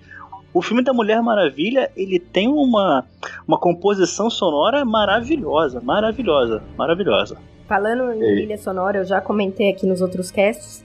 Na verdade, o que eu gosto, tipo, o que eu gostei, é que assim, eles não precisaram pôr música conhecida, entendeu? Pra ficar bom. Por exemplo, eu não vou falar mal das músicas da trilha sonora de Esquadrão Suicida. Porque eu amo Queen, eu amo. Tipo, quando lançou o trailer com Bohemian Rhapsody, você fala, meu, arrepiava aquilo ali. Só que assim, e aí? Entendeu? Eu quero reconhecer uma trilha sonora e lembrar do filme. Eu quero escutar uma música e lembrar do filme. E não escutar uma música e lembrar de qualquer momento da minha vida que aquela música foi marcante. Então, isso eles conseguiram em Mulher Maravilha. É isso que eu quero ver nos filmes, entendeu? Uma música que me lembre daquele momento, eu lá no cinema vendo aquele personagem. Eu, particularmente, raramente trilhas sonoras me chamam atenção, eu não costumo prestar atenção. Então, quando me chama atenção, eu sei que a trilha é boa, porque normalmente eu não, não, não me marca, assim. É raro pedir, perguntar como é o tema do, do Superman novo, do- da- dessa série, da coisa, eu não lembro. Eu lembro do antigo, do, do John Williams, aquela trilha eu lembro. Agora, é raro acontecer. E essa trilha da Mulher Maravilha eu achei fantástica também. Eu acho que ela complementou bem o filme. Que eu- a, a trilha não pode também sair demais, né? Se chamar muita atenção pra trilha porque o filme não tá bom, né? Eu acho que ela casou bem com todas as cenas, assim. E o tema da Mulher Maravilha que a gente já tinha visto em Batman vs Superman, eu acho que é a cereja, né? É a cereja do bolo. Ficou fantástico. É, pra mim, é, eu falo essas minhas palavras do Luciano. Eu não presto muita atenção em trilha sonora. A única música que se destaca pra mim realmente é o tema da Mulher Maravilha. As outras, assim, eu, eu presto tanta atenção no filme que acaba passando despercebido, que é um bom sinal que tá casando a música com. Mas, Bruno- mas eu não paro pra prestar atenção hum, Mas não na é só música, isso. assim, não. Você não sabe, por exemplo, Superman de 78, você não sabe a trilha? Você não sabe? Se tocar, você vai saber de que a gente tá falando. Então. Não, eu não tô falando isso. Eu tô falando que eu então- não sei. Assim, você falar da trilha sonora do filme é você saber a música lá do front, que não foi a música tema dela. Eu não, eu não lembro. Você saber a música que tocou lá na ilha, eu não lembro, entendeu? É isso que eu tô falando. Eu, só não lembro da música tema da, dela. da, da trilha do front, mas eu lembro que ela foi muito emocionante na hora, assim. Eu lembro que a trilha chamava Isso, exatamente. Era cada passo da escada era um acorde, assim, ela ia, ia- tinha aquele crescente, assim. Eu não lembro a música, mas eu lembro que funcionou muito bem. Exatamente. Assim, não, não é uma coisa que se eu ver, eu vou recordar, entendeu? Não, mas mas eu, falo, quando- eu sei que casou bem. Eu estou Quando eu falando, falo mas eu não relembro essas coisas. Quando eu falo de música, é isso, entendeu? Você ter uma música marcante, se eu tocar aqui. Bom, eu não sei cantar, né? Vocês vão saber o que eu tô tocando. Não, mas Entendeu? é- a música tema é uma coisa, entendeu? Não, o resto então, da. as Você outras- fala é trilha, é tudo, entendeu? Agora, é isso que eu quero dizer. Então, Mas é isso. É, é ter esse tipo de música que te marque. Que veio aí, que eu espero que os outros filmes continuem com isso. E não com música popzinha. Não, assim, é, que- é- é- porque você falou da trilha sonora, eu falei assim, pô, a música da Mulher Maravilha a gente já viu em Batman Superman. Aí, assim, na parte delas casa bem. Mas quando você fala de trilha sonora, pra mim tá falando de todas as cenas que tem uma trilha sonora legal. E eu sei que esse filme teve, só não, só não é marcante como a música tema, só quis dizer isso aí, entendeu? Sim, sim. Bom, e agora chegando quase ao fim, falar um pouquinho dos easter eggs que a gente pode ter pego por aí. Teve até alguns, eu achei que não teve tanto quanto. Não teve easter egg aqueles assim, nossa, ser só quem realmente lê quadrinhos. Mas teve alguns sim. O que é que vocês pegaram de easter egg? Vamos começar com vocês aí. Eu quero saber quem foi que achou o avião invisível. Ai, Eu vi, eu, eu, vi eu, duas vezes. eu, eu, eu, eu vi o avião invisível, não sei vocês, eu vi. eu também, hein? Mas, mas se tinha o avião invisível, por que, que o Steve Trevor e a Diana foram pra Londres num barquinho? Acabou a gasolina. Ele queria. Não, é que a, a Hipólita não liberou a chave, né? Já tá com ela a chave. Sim. É. Melhor ainda. Faz sentido. E aí, o que é que vocês viram mais de easter egg? Ah, sinceramente, eu sou um imbecil pra esse tipo de coisa, cara. Eu não consigo ver nada. Nem coisa assim que eu conheço demais eu não consigo ver, cara. Passa direto por mim, eu só vou conseguir e realmente identificar lá pela segunda, terceira vez que eu for ver o filme ou quando eu ver na internet. O laço da verdade conta. Hum, Como easter mais ou menos. É, eu, eu, Ale, você viu algum easter egg, Ale? eu não conheço tanto da, do universo da Mulher Maravilha pra procurar easter eggs, assim. Eu, o escudo eu sei que tem alguma coisa, que aquele escudo é, é um escudo que apareceu em outras, em outras histórias dela, que é o, só que eu não lembro da, da onde ele é, ou qual é a importância dele, ou se é realmente o escudo que eu tô pensando. Eu também não sou boa pra ver easter egg, né? O máximo que eu, foi aquilo que eu comentei lá no grupo dos ouvintes, né? Que a cena que mostra Londres, assim, de cima, que eu lembrei do filme da Pocahontas. Não nada a ver, mas, tipo, a cena me lembrou muito. É, o, o, o easter egg que eu notei foi o do, o do Beco lá, que é uma referência ao filme do Super-Homem, quando ele toma bala na frente, pela Lois no, quando eles são assaltados. Então, Inclusive, ela tá, eles até providenciaram um óculos nela que é pra fazer o easter egg ficar completo, né? Ah, pode escrever o óculos, eu logo liguei. Pô, ela tá a cara do Superman. De eu achei legal, certa forma, né? De a cara do Superman. desculpa pra, pra ele botar um óculos nela, quer dizer, não, ele não fala isso, mas ele dá a entender, você é muito bonita, bota esses óculos aqui pra você ficar um pouquinho mais feia, que é pra não chamar Não, mas a, mas a Eda comenta, né? Ela fala assim, ela fala, o óculos, sério, Steve? Agora ela deixou de ser a mulher mais bonita que você já viu? Tipo, a, mulher, a menina, ela comenta ainda pra ele. Ih, ela joga na cara dele que é isso que ele tá fazendo. É, E assim, essa Hum. cena também do beco, ela se repete na, na animação da Mulher Maravilha. Então eles também têm essa mesma cena. Tipo, ela vai lá, tipo, eles pegam. Ah, passa a carteira. Aí o Steve, ah, deixa eu ver, vou ver a carteira. Ela fala, não, você não tem que dar a carteira. E aí eles trocam aí as balas e tudo mais. Isso também se repete. É que assim, a gente listou mais ou menos umas 20, uns 20 easter eggs que a gente encontrou e achou também um pouco na internet, né? O primeiro deles é sobre o uniforme da Doutora Veneno. Ela tem uma hora que ela tá naquela câmara de gás e ela coloca uma roupa mais ou menos verde. E se você parar pra ver, é igual o uniforme dela de vilã clássico da Era de Ouro. Até assim, tudo, tudo que eu vou falar aqui, eu vou colocar o link no post pra vocês darem uma olhada depois. É a foto comparando uma coisa com a outra. E aí também tem o do General Ludendorff, que ele realmente existiu. Né, ele sobreviveu na Primeira Guerra Mundial e algumas das suas ideias, então, a- inclusive a câmara de gás, elas foram usadas pelo Hitler na Segunda Guerra Mundial. Então pode ser por isso talvez escolher esse nome para ele. Aí também assim aparece na ilha a Artemis, né? Pra quem conhece das HQs, a Artemis é uma amazona que chegou até a substituir a Mulher Maravilha lá na edição Mulher Maravilha volume 2, número 100. É, ela pega e substitui um pouquinho a Mulher Maravilha nessa parte. E no filme, quem interpreta ela é uma lutadora de boxe. É uma chamada Anne Wolf. Vocês, já viram falar dela ou perceberam ela no filme. É uma mulher bem grandona mesmo, assim. Aham. Eu até comentar sobre o gás agora, eu, eu foi uma falha minha, eu, eu ia pesquisar sobre isso, acabei não tendo tempo. Mas eu tenho quase certeza que aquele gás que a doutora Veneno faz no final, que eles usam no vilarejo, que é o gás que corrói as máscaras e tal, que aquele gás realmente foi desenvolvido. Eu não tenho 100% de certeza, mas eu lembro de ter ouvido alguma coisa a respeito disso. Uhum. Ah, não duvido nada. Bom, e também tem assim, o, o Zack Snyder, né, ele aparece no filme e ele até fez um dos soldados, né, tipo, é uma referência que eu vi hoje, realmente, Aí ele tá lá acreditado também, aí tem uma foto dele lá vestido de soldado. Você chega. Acho que não dá pra perceber isso no filme, né? Ele deve ser um dos milhares de figurantes que tem lá também. Eu achei que ele era o soldado que o, o, o Trevor jogava, jogava pela janela no, no avião. Não, não. Aí também tem uma cena lá que o Steve, ele. Assim, a ilha das Amazonas é chamada Temístra no filme, sempre. Aí o Steve fala, ah, tô na Ilha Paraíso, né? Que é uma referência lá a outra identidade da ilha, né? Que eles sempre chamam também tem esse comentário no filme. Aí tem também a cena do sorvete, né? Que a Mulher Maravilha elogia o sorveteiro. Aí é até engraçado que quando eu vi no filme, eu não achei parecida porque eu só lembrava da animação. E na animação, que é Liga da Justiça Guerra, que é de 2014, ela, se, ela até aponta a espada pro sorveteiro, assim, ah, isso aqui o sorvete é maravilhoso.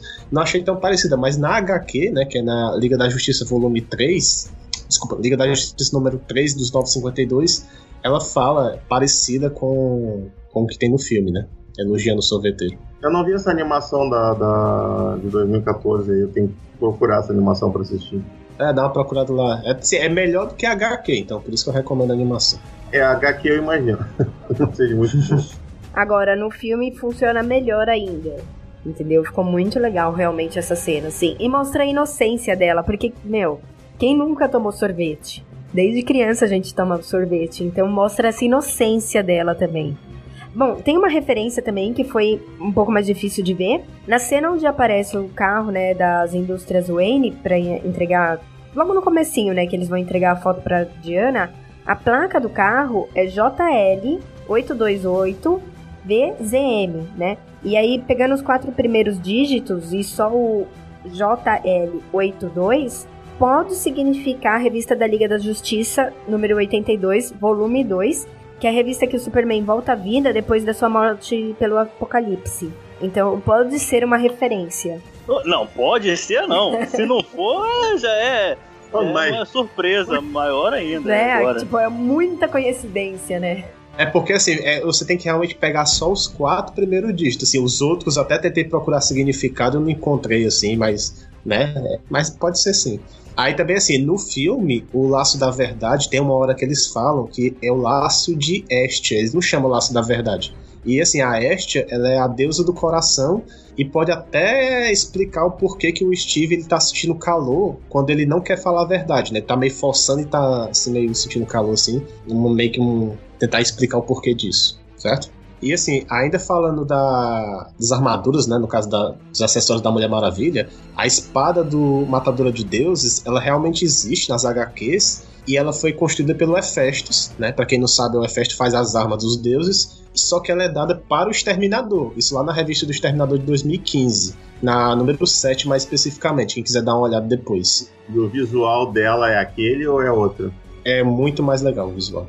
Porque eu, eu lembro Sim. que tem, tem, uma. Naquela fantástica história que eu ainda vou ver nos cinemas do, do Alex Ross, do Paul Dini, que é o Reino do Amanhã. Quando o Superman vai até a. Ele chega numa, onde está a espada e o escudo na parede, assim, e ele toca na lâmina da espada e a espada corta o dedo dele, assim.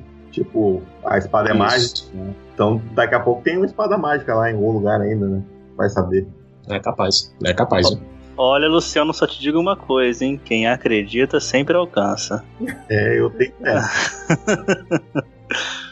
Bom, aí continuando então nos nossos easter eggs, né? É, a cena final da Mulher Maravilha jogando então o raio que ela recebe lá pro Ares.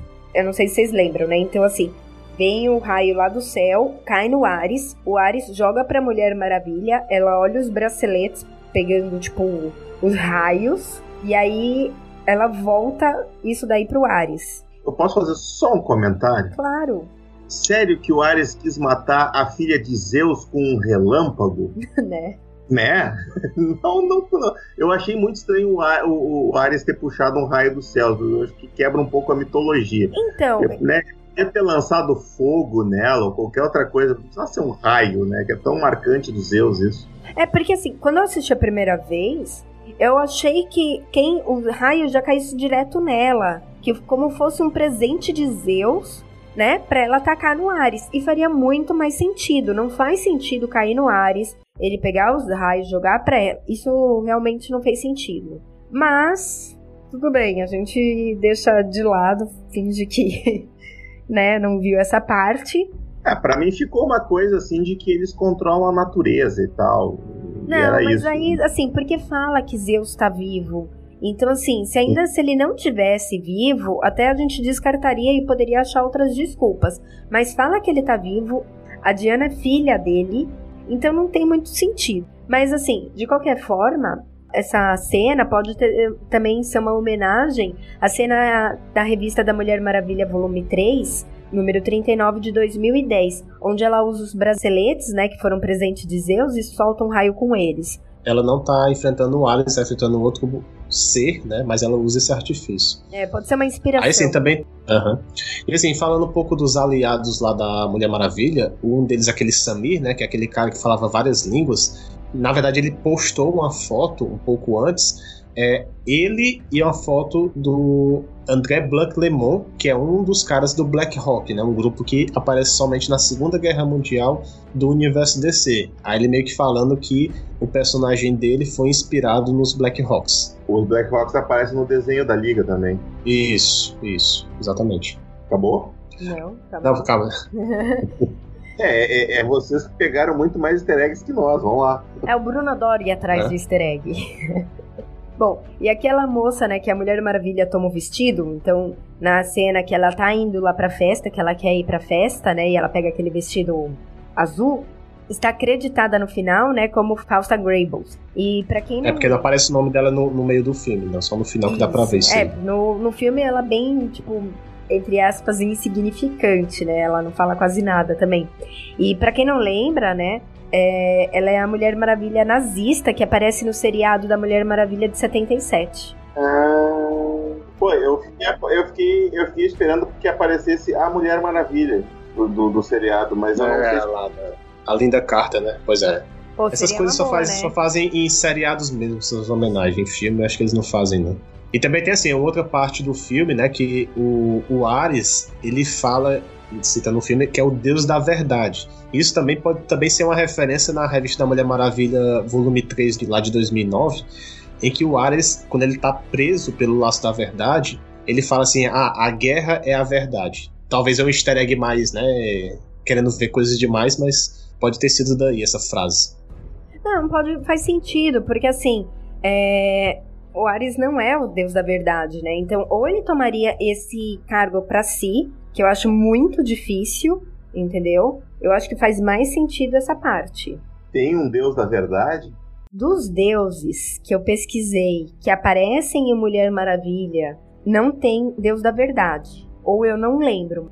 Bom, e continuando, então, o personagem do General Ludendorff, né? Ele parece ser baseado no Duque da Decepção, que é um capanga do Ares em uma de suas histórias se passa pelo deus da guerra. E para quem quer saber mais, né, quem tiver essa curiosidade, né, sobre o Duque da Decepção, a gente comentou sobre ele no cast número 4. Aí, por fim, o último easter egg que a gente viu é a questão quando a Mulher Maravilha segura o tanque, que é uma homenagem na, até na HQ da- do cast passado que a gente comentou lá das indicações, da Mulher Maravilha Espírito da Verdade, né? gente Da arte do Alex. Ross. Então tem essa mesma cena, ela segurando o tanque lá e tal, e parece que foi baseado daí. E é isso, as referências que a gente pegou. Se tiver mais alguma, deixe nos comentários, né? Se faltou alguma. É, assim, eu acho que era isso que a gente tinha pra comentar sobre o filme em si. Eu acho que não vale a pena a gente ficar entrando aqui. Ah, Zack Snyder teve mão no filme. Ah, não. O merecimento do filme Isso. foi a Pat que fez. Ah, não, mas o Snyder. Cara, não vai chegar em conclusão nenhuma. Então, assim, a gente tem que sim agradecer a Pat Jenkins. Ela é a diretora. Ela fez um excelente trabalho com Mulher Maravilha. Eu acho que assim, eles não erraram no sentido de é uma história simples, com começo, meio e fim. Qualquer pessoa que entenda ou não entenda de quadrinhos vai entender esse filme e aí que ela acerta. Eles acertaram, a DC acertou dessa vez, porque ela não ficou inventando diferente dos outros filmes, que quer ficar pondo personagem, quer ficar pondo trama. Qual que é a discussão do Batman vs Superman? Ah, é um filme complicado de se entender, é, a gente não sabe de onde vem, aquele sonho do Batman é muito ruim. Então, assim, isso não acontece no Mulher Maravilha. Então, vamos fazer um filme com começo, meio e fim, história simples, básica, filme de origem, e não erraram. Até hoje ela não teve filme de origem, então é mais do que justo o primeiro ser disso. Então não vejo problema nenhum. Diferente do Batman, né, que todo mundo cansado de ver a origem do Batman, né, todo mundo sabe que os pais do Batman morrem, em todos os filmes aparece. Dessa vez foi diferente. É, não, a gente vai pra discussão final e se quiser comentar, comenta lá, entendeu? Então, Posso e- fazer um comentário? Pode, pode. Eu dei uma pesquisadazinha rápida aqui nos meus dicionários de mitologia. O deus da verdade está acreditado como Apolo. Na verdade, ele é o deus da medicina, da cura, da verdade, da música e da poesia. Eu que sou multitarefa, né? Eles são deuses de um monte de coisa.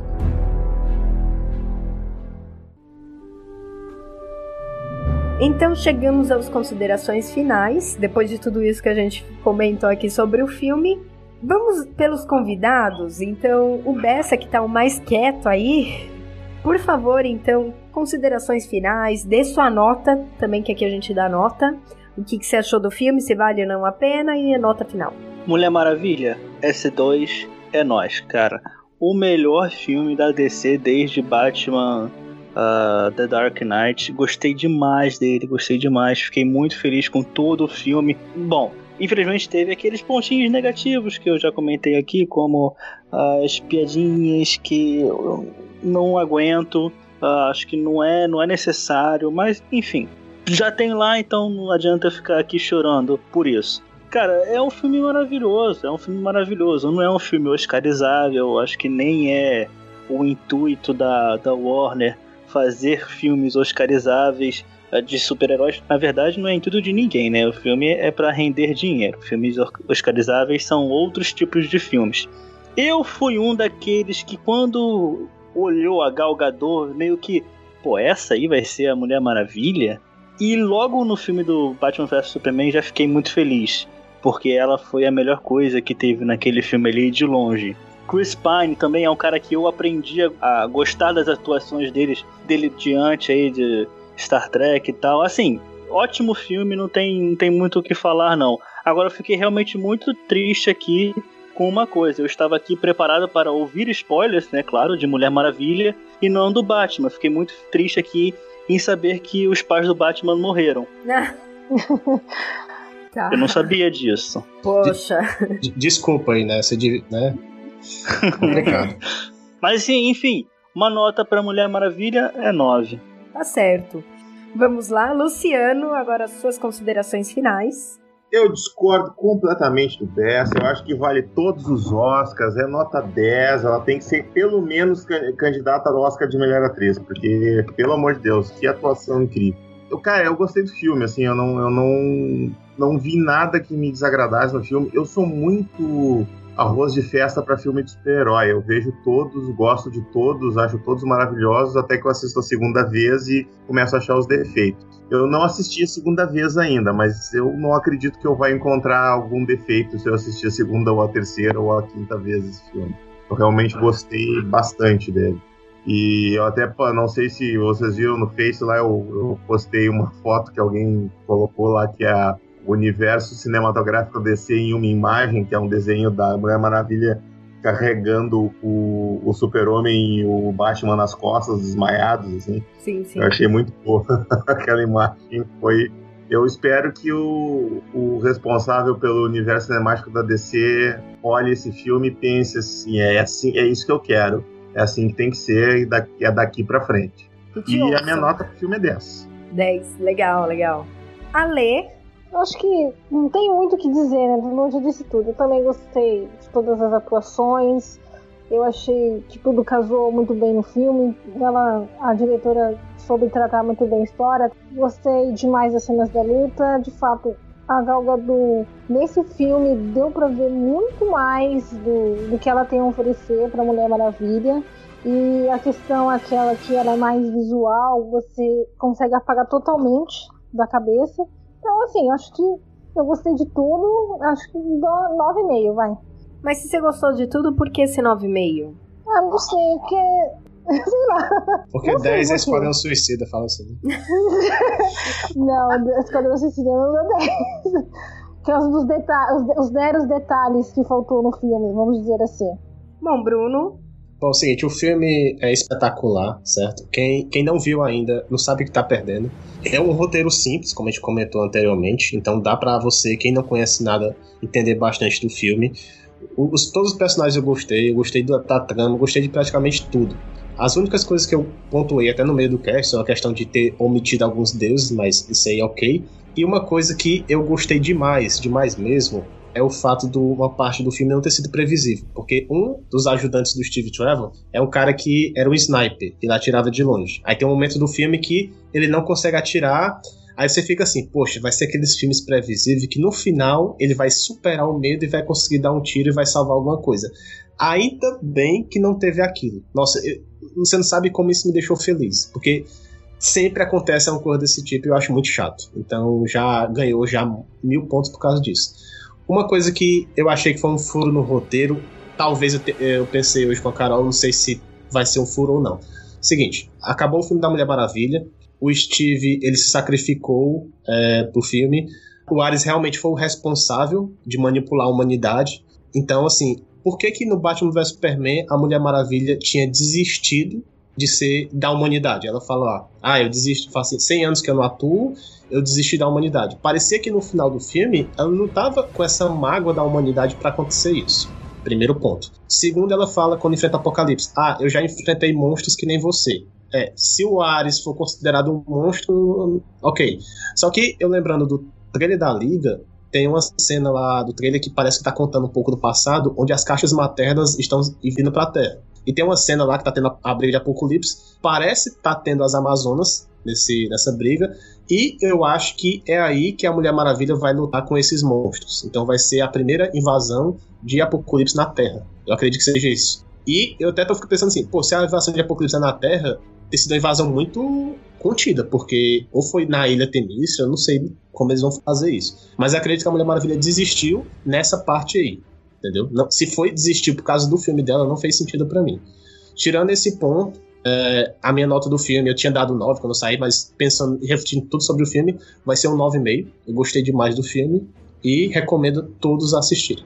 Bom, e a minha nota, né? Então, eu discordo do Bersa, tá? Que ele falou, ai, as piadinhas foram demais. Eu não achei as piadas demais. Eu, como eu falei, as piadas pra mim, elas não foram forçadas, sabe? Não foram aquelas piadas bobas que você, ah, ah, legal. Tipo, não, foi algo bem fluido.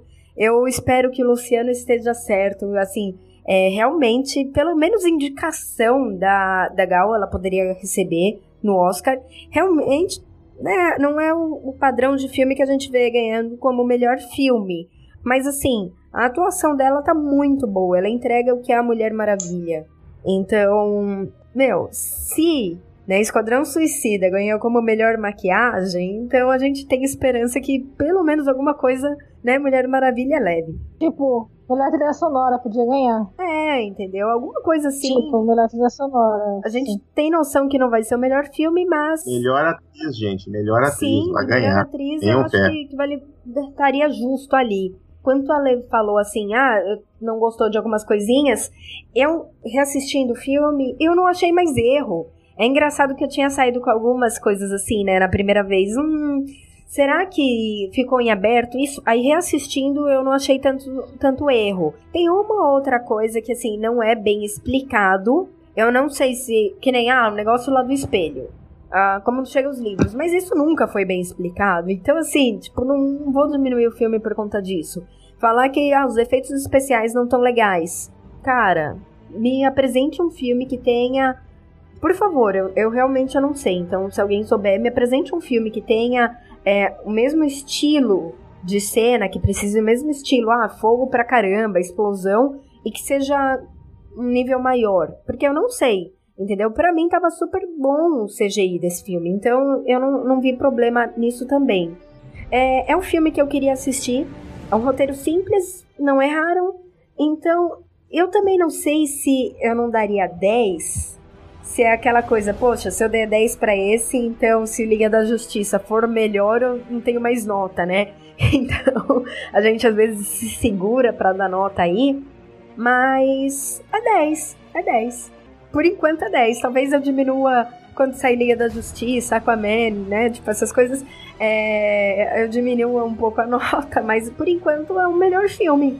Eu não tenho o que falar. E é isso. Então, gente, eu queria agradecer realmente a presença de todo mundo, né? Do Luciano, que assim, eu já posso contar, Bruno? Pode, Posso? pode contar. O Luciano, ele veio. Eu até tinha comentado, né? Eu acho numa leitura de e-mails que ele veio depois daquela meu desabafo, né? Que assim, não, nós não temos. Nós não temos logo, então a gente precisa de um logo. E aí ele veio, não, gente, eu faço logo. Então o Luciano se propôs a fazer o logo. Vocês vão ver ele, esse logo correndo aí quando a gente completar um ano. A gente falou pro Luciano que a gente só tá segurando. Porque agora, em, no dia 24 de Eu tô com ansiedade pra ver esse logo aparecer. Vai no, aparecer, No vai aparecer. meu celular ali, cara. Vocês não fazem ideia. né? Mas a gente achou mais legal esperar um pouquinho como marco de um ano aí de setor 2814, a gente está se aproximando. ê. Então, a gente já quer, desde já, agradecer aqui, não pessoalmente, mas virtualmente e ao vivo, né? Ao Luciano. Fica aqui realmente o nosso muito obrigado por, por disponibilizar seu tempo aí e fazer isso pra gente. E aí, Que agora, isso, se você quiser falar um pouquinho mais de você também, por favor. Que isso, participar desse cast foi o melhor pagamento que eu podia receber, gente. Pô, tô, tô felizão aqui.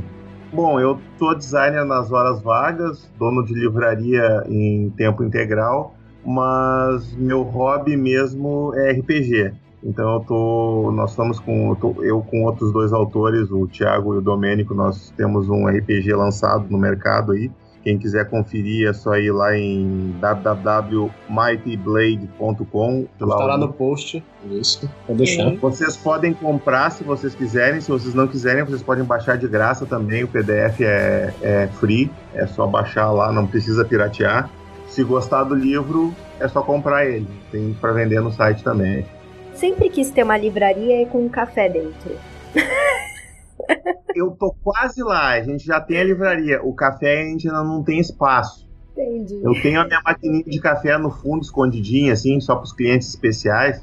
A gente não vende café, né? Mas ah, ah, eu ainda quero um dia que a gente tiver mais espaço. A gente trocou de lugar recentemente, a gente tava. A livraria já tem 20 anos, né? Poxa, Ah, a, gente, a gente, ano passado, a gente mudou do, do nosso. No- nós ficamos um ano no endereço, depois 19 anos no outro endereço, que é o endereço que todo mundo lembra, né? Uhum. A gente tá no endereço novo. É, não é exatamente tão bem localizado quanto o outro, mas é um lugar bom e o prédio é bem melhor, né? Então, prédio mais novo. O outro prédio tinha cupim, sabe como é que é cupim e livro não é uma coisa que dá muito certo. Aí a gente teve que se mudar. Então, assim, por enquanto, para tomar um café, né, como cliente especial, por favor, e Sim. dia para tomar um café no- na sua. na cafeteria mesmo, porque eu, eu, eu falo, gente, eu queria ter pra sentar, ler um livro e tomar café, eu acho sensacional. Eu gosto também. Eu faço isso com frequência. Nossa, sensacional. e então, obrigada mais uma vez, Luciano. Bessa, obrigada também pela participação. Muito obrigado aí, eu adoro participar de podcasts, principalmente daqueles em que eu não tenho que editar. Esses aí são os meus São os preferidos. melhores, Eu entendo. Então, muito obrigado por ter me chamado aqui para fazer essa gravação. Ah, legal. Bom, e Ale, mais uma vez, obrigada. Você já é da casa. Obrigada realmente. Bruno, você Então é isso. falou obrigada? então é isso, gente. Até mais. Até mais, pessoal. Um abraço aí pra vocês abraço. e obrigado mais uma vez também.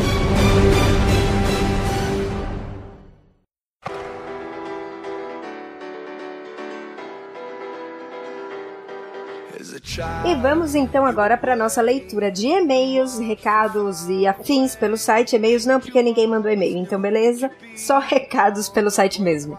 Bom, eu queria só falar, dessa vez vai ser uma leitura um pouco mais comprida, que serão duas em uma, né? O nosso cast sobre indicações de Mulher Maravilha e o cast sobre mitologia da Mulher Maravilha. Então, por isso eu vou fazer um apanhado e fazer a leitura dos dois.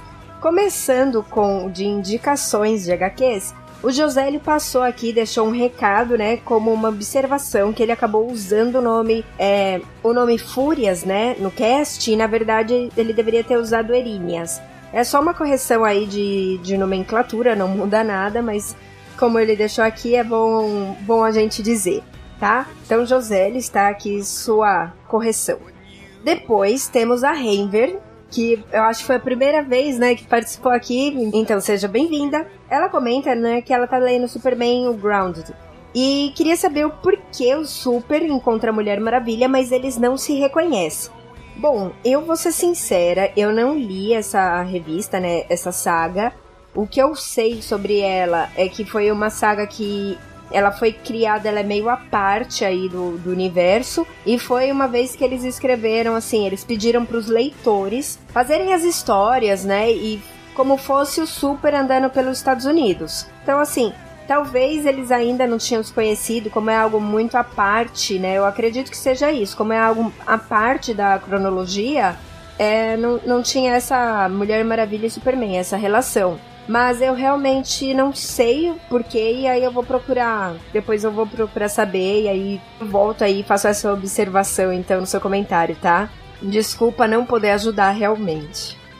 Depois temos o Marcos da Alencar, do Leitura Cast, ele agradece pelas indicações. Ele fala que ele, como tem um certo interesse pela mitologia grega, então ele deve ter. Espero que ele tenha escutado o cast de mitologia, então deve ter gostado. Se não escutou, Marcos, já fica aqui a indicação.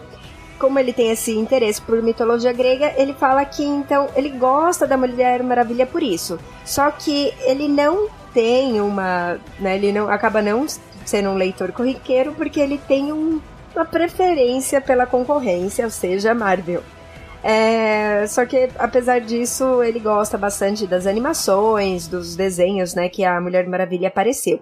Então, Marcos, obrigada primeiro, né, pela participação aqui. E eu espero que você passe agora a ler mais ela. Então, depois conte aí o que você gostou, o que você não gostou. Se você seguiu alguma indicação nossa, ou se o que você gostou ou não sobre Mulher Maravilha. Tá certo?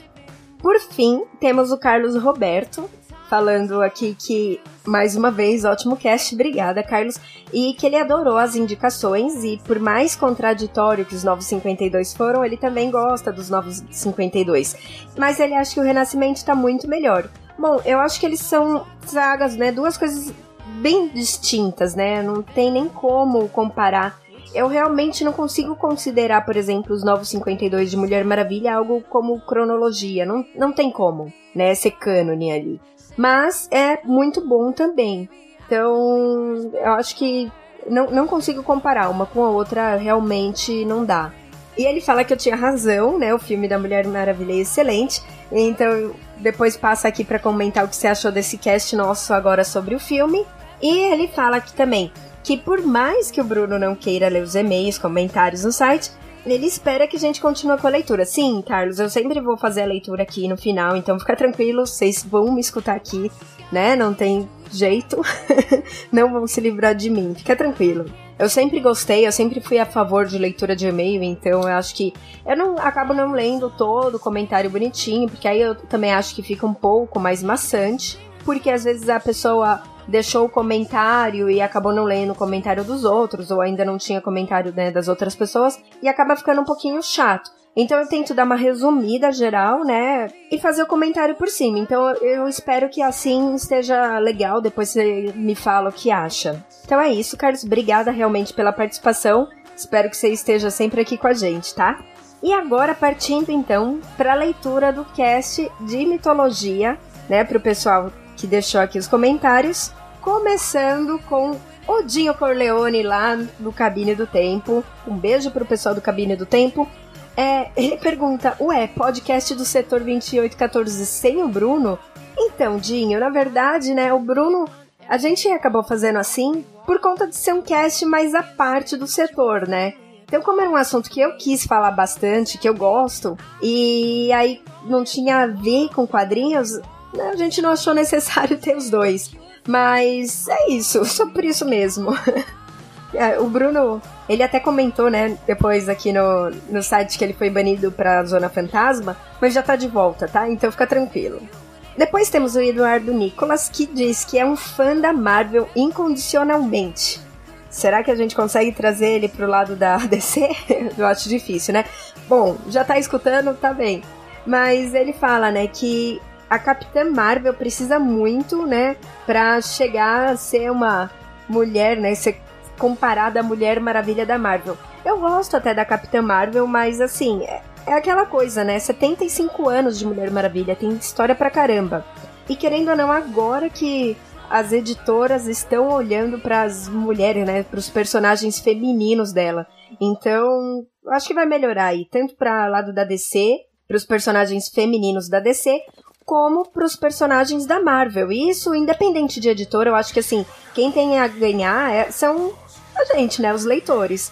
Então, isso é muito legal. De qualquer forma, Eduardo, eu espero que você continue escutando a gente, tá? Mesmo sendo um fã incondicional da Marvel, volte aqui mais vezes. Obrigada pelo comentário aí. Também tivemos a Thaís Andrade, que falou que adorou o podcast, né? Mandou um parabéns aqui pra gente. Obrigada, Thaís, realmente pela participação. E volte mais vezes, viu? Também temos o Davi Jerônimo, que disse que foi muito legal esse podcast, né? Que ele foi além do que tá, tá acostumado, né? Que os outros casts fazem. Ele sentiu falta da leitura de e-mails, mas é por isso, Davi, como, tipo, eu normalmente dou os 15 dias aí pro pessoal comentar, 15, 14, né, depende da época de publicação do cast da época que eu faço a leitura, mas eu dou um tempinho a mais pro pessoal é, comentar. Se eu tivesse feito a leitura de e-mails na época que eu, eu lancei esse cast de mitologia, eu teria dado só sete dias. E aí, às vezes, não dá tempo da pessoa escutar, né? Ir até o site comentar. Só por isso mesmo tá? Mas fica tranquilo, todos os casts vão ter. Só esses offs que a gente acaba fazendo que, que aí é mais fácil deixar quieto mesmo. E ele termina comentando que o mundo do Darkseid tem bastante paralelos com esse mundo mitológico. Sim, tem bastante coisa, né? Assim, no mundo dos quadrinhos tem bastante mitologia e histórias, né? Não só grega, como outras. Tem bastante coisa. Eu acho muito legal quando eu tiver um tempinho, eu tô com uma, umas ideias já, e quando eu tiver um tempinho eu vou colocá-las, vou tirando elas do papel e fazendo elas se tornarem realidade. Tá certo, Davi? Então eu espero que volte mais vezes. Obrigada pela participação aqui. E quase terminando, temos o Reginaldo Eionman. Acho que falei certo. Falou que bem legal o podcast. Ele fez um da Mulher Maravilha, mas não ficou tão legal quanto o de vocês. E ele deixa um parabéns. Obrigada, Reginaldo. E depois passa aí, fala qual que é o cast, né? Pra gente poder também escutar, então acho que vai ser legal, tá certo? E ele fala também, né, que tá esperando a gente falar um pouquinho mais sobre as partes mais obscuras da DC, né? Como o Omega Man, o Etrican, né, e o Kamandi. A gente comentou um pouquinho, né, desses personagens mais obscuros até lá no nosso primeiro cast, o, o primeiro mesmo, 01. Então, às vezes, né, se quiser alguma coisa diferente, já dá para escutar aquele e quem sabe venha mais coisas por aí. Obrigada mais uma vez, então, Reginaldo, e não esquece de falar aí qual é o seu cast pra gente poder escutar, tá certo? E para terminar, temos um fake aqui, uma pessoa intrusa, que falou que se não tem o Bruno, ele nem vai escutar, então a gente desconsidera, né? Brincadeira, esse foi o Bruno que, querendo ou não, entrou e deixou um comentário. Mas tudo bem. a gente desconsidera esse comentário dele. Obrigada, gente, então, mais uma vez por escutarem até aqui. Não esqueçam de comentarem sempre, curtirem lá as coisas que a gente coloca no Face, na página, é, no Instagram, porque isso é muito bom pra gente também, tá? E é isso. Então, um grande abraço, um grande beijo para todo mundo e até daqui 15 dias.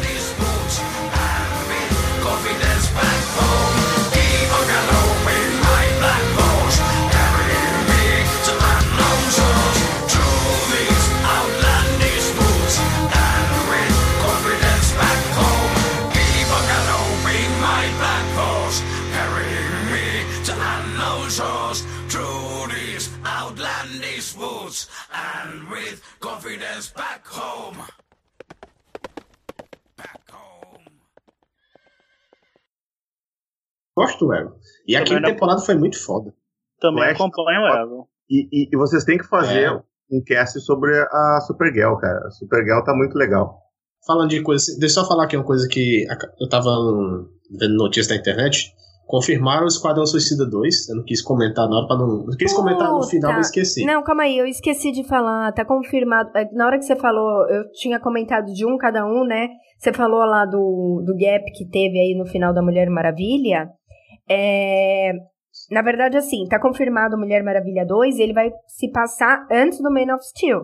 Então, talvez aí eles arrumem esse. Sério? Sério. Então, talvez aí eles arrumem esse problema que a gente viu que. Mas não Como faz tá? sentido, né? Assim, eu, acabei, eu vi essa mesma notícia que a mulher falou que vai ser nos Estados Unidos nos tempos atuais. Mas se for antes do Batman vs Superman, se ela volta a ser Mulher Maravilha nesse filme, né? não? Então, eu acho que ela, na verdade, é, eu não sei como que vai se desenvolver. E É Pra mim vai ser É, depois. não, calma aí. Personagem nas sombras, né?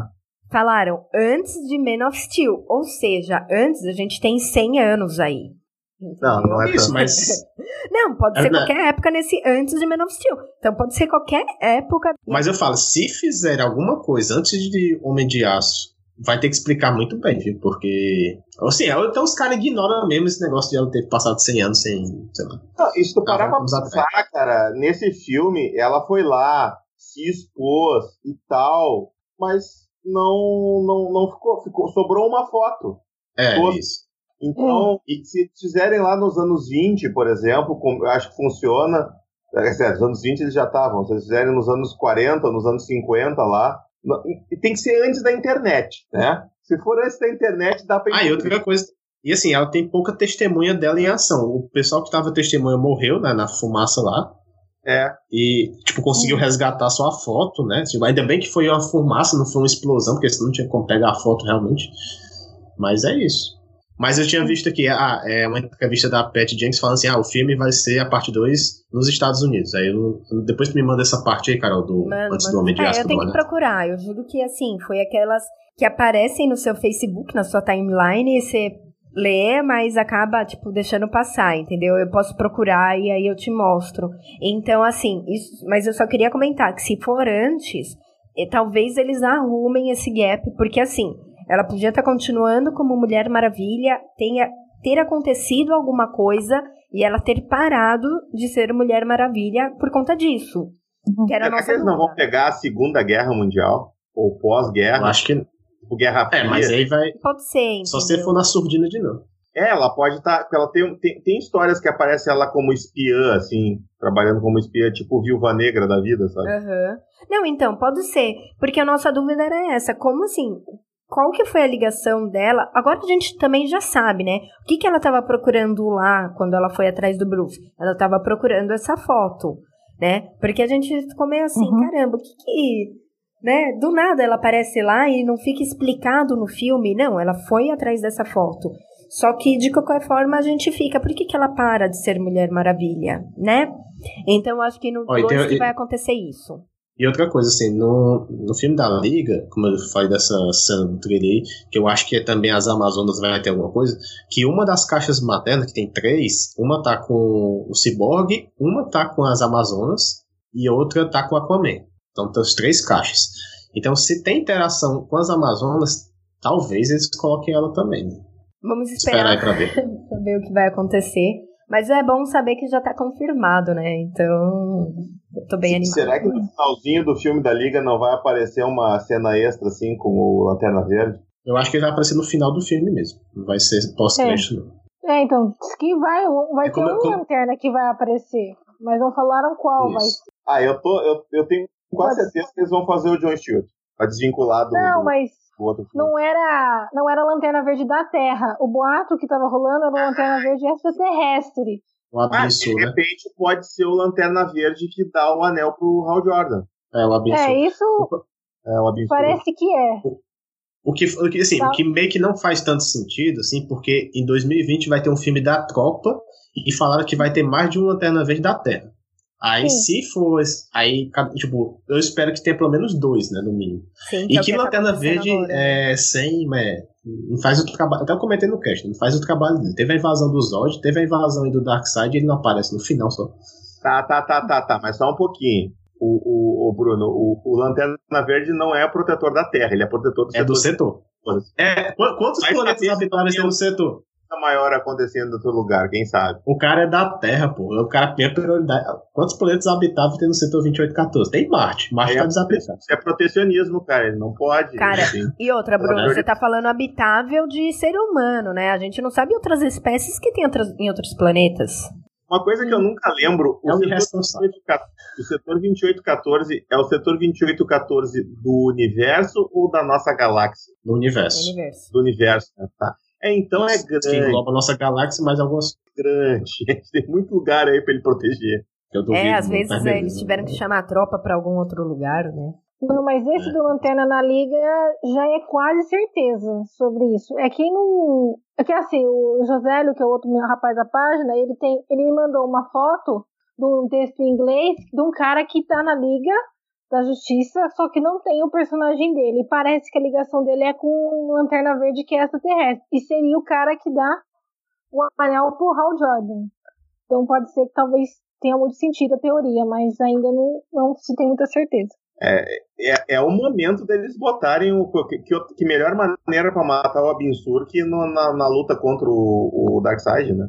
Olha, e outra coisa, e teve a abertura do filme da DC, da Mulher Maravilha, e o Lanterna Verde que aparece é o, é o Hal Jordan, e aparece até a Ah, formação clássica dessa liga, né? Aí por isso que eu acho que é o Hal Jordan mesmo, não o John Stewart. É isso, uma Eu- que eu eu- esqueci de comentar do cast, foi o logo da DC, né? Muito bem feito no filme. Ah, a gente é não- verdade. nós não falamos sobre isso. Agora que ele falou que eu lembrei, pô. Ficou muito Ah, não, animal aquela abertura. Nossa. Eu gostei também, assim, ela podia ser um pouco mais compridinha e por mais Sim. personagens, eu senti falta, eu achei ela bem curtinha. Que é isso, é-. É, O cara até botou a foto no, no Face aberto, tem mais de 40 personagens. Ah, Ele então, todo mas mundo. assim, tipo, podia ter mais.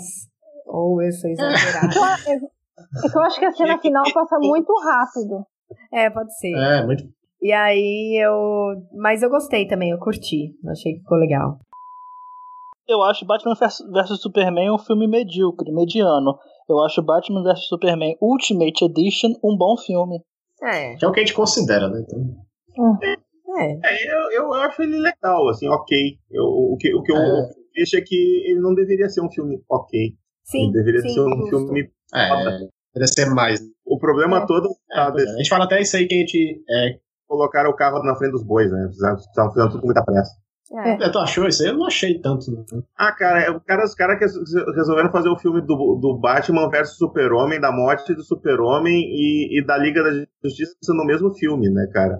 É, é muita, é muita informação, é muita coisa. Tu decide Ah, o, que, o que, que tu quer fazer. Pois é, mas, mas quando tu assiste o, de- o primeiro episódio da, do desenho da Liga, onde eles inserem a Mulher Gavião, Flash, é, Caçador de Mar, tudo isso aí numa, numa coisa lá intergaláctica. Aí assim, é o Olha- aceita, né? Olha o roteiro daquele desenho, cara. Eles não. Não, tudo bem, mas é, muito, mas é muita informação ainda, assim, se for pra... Não, não é. é. é só eles pegam os personagens e. Tá aqui os personagens. Começa a história, entendeu? Só que a É diferença. É porque assim, tem muita gente que critica assim, ah, tem que ter um filme da origem de tal personagem, tem que ter um filme da origem. Às vezes não precisa, só bota os caras lá e depois é, conta, que nem fizeram.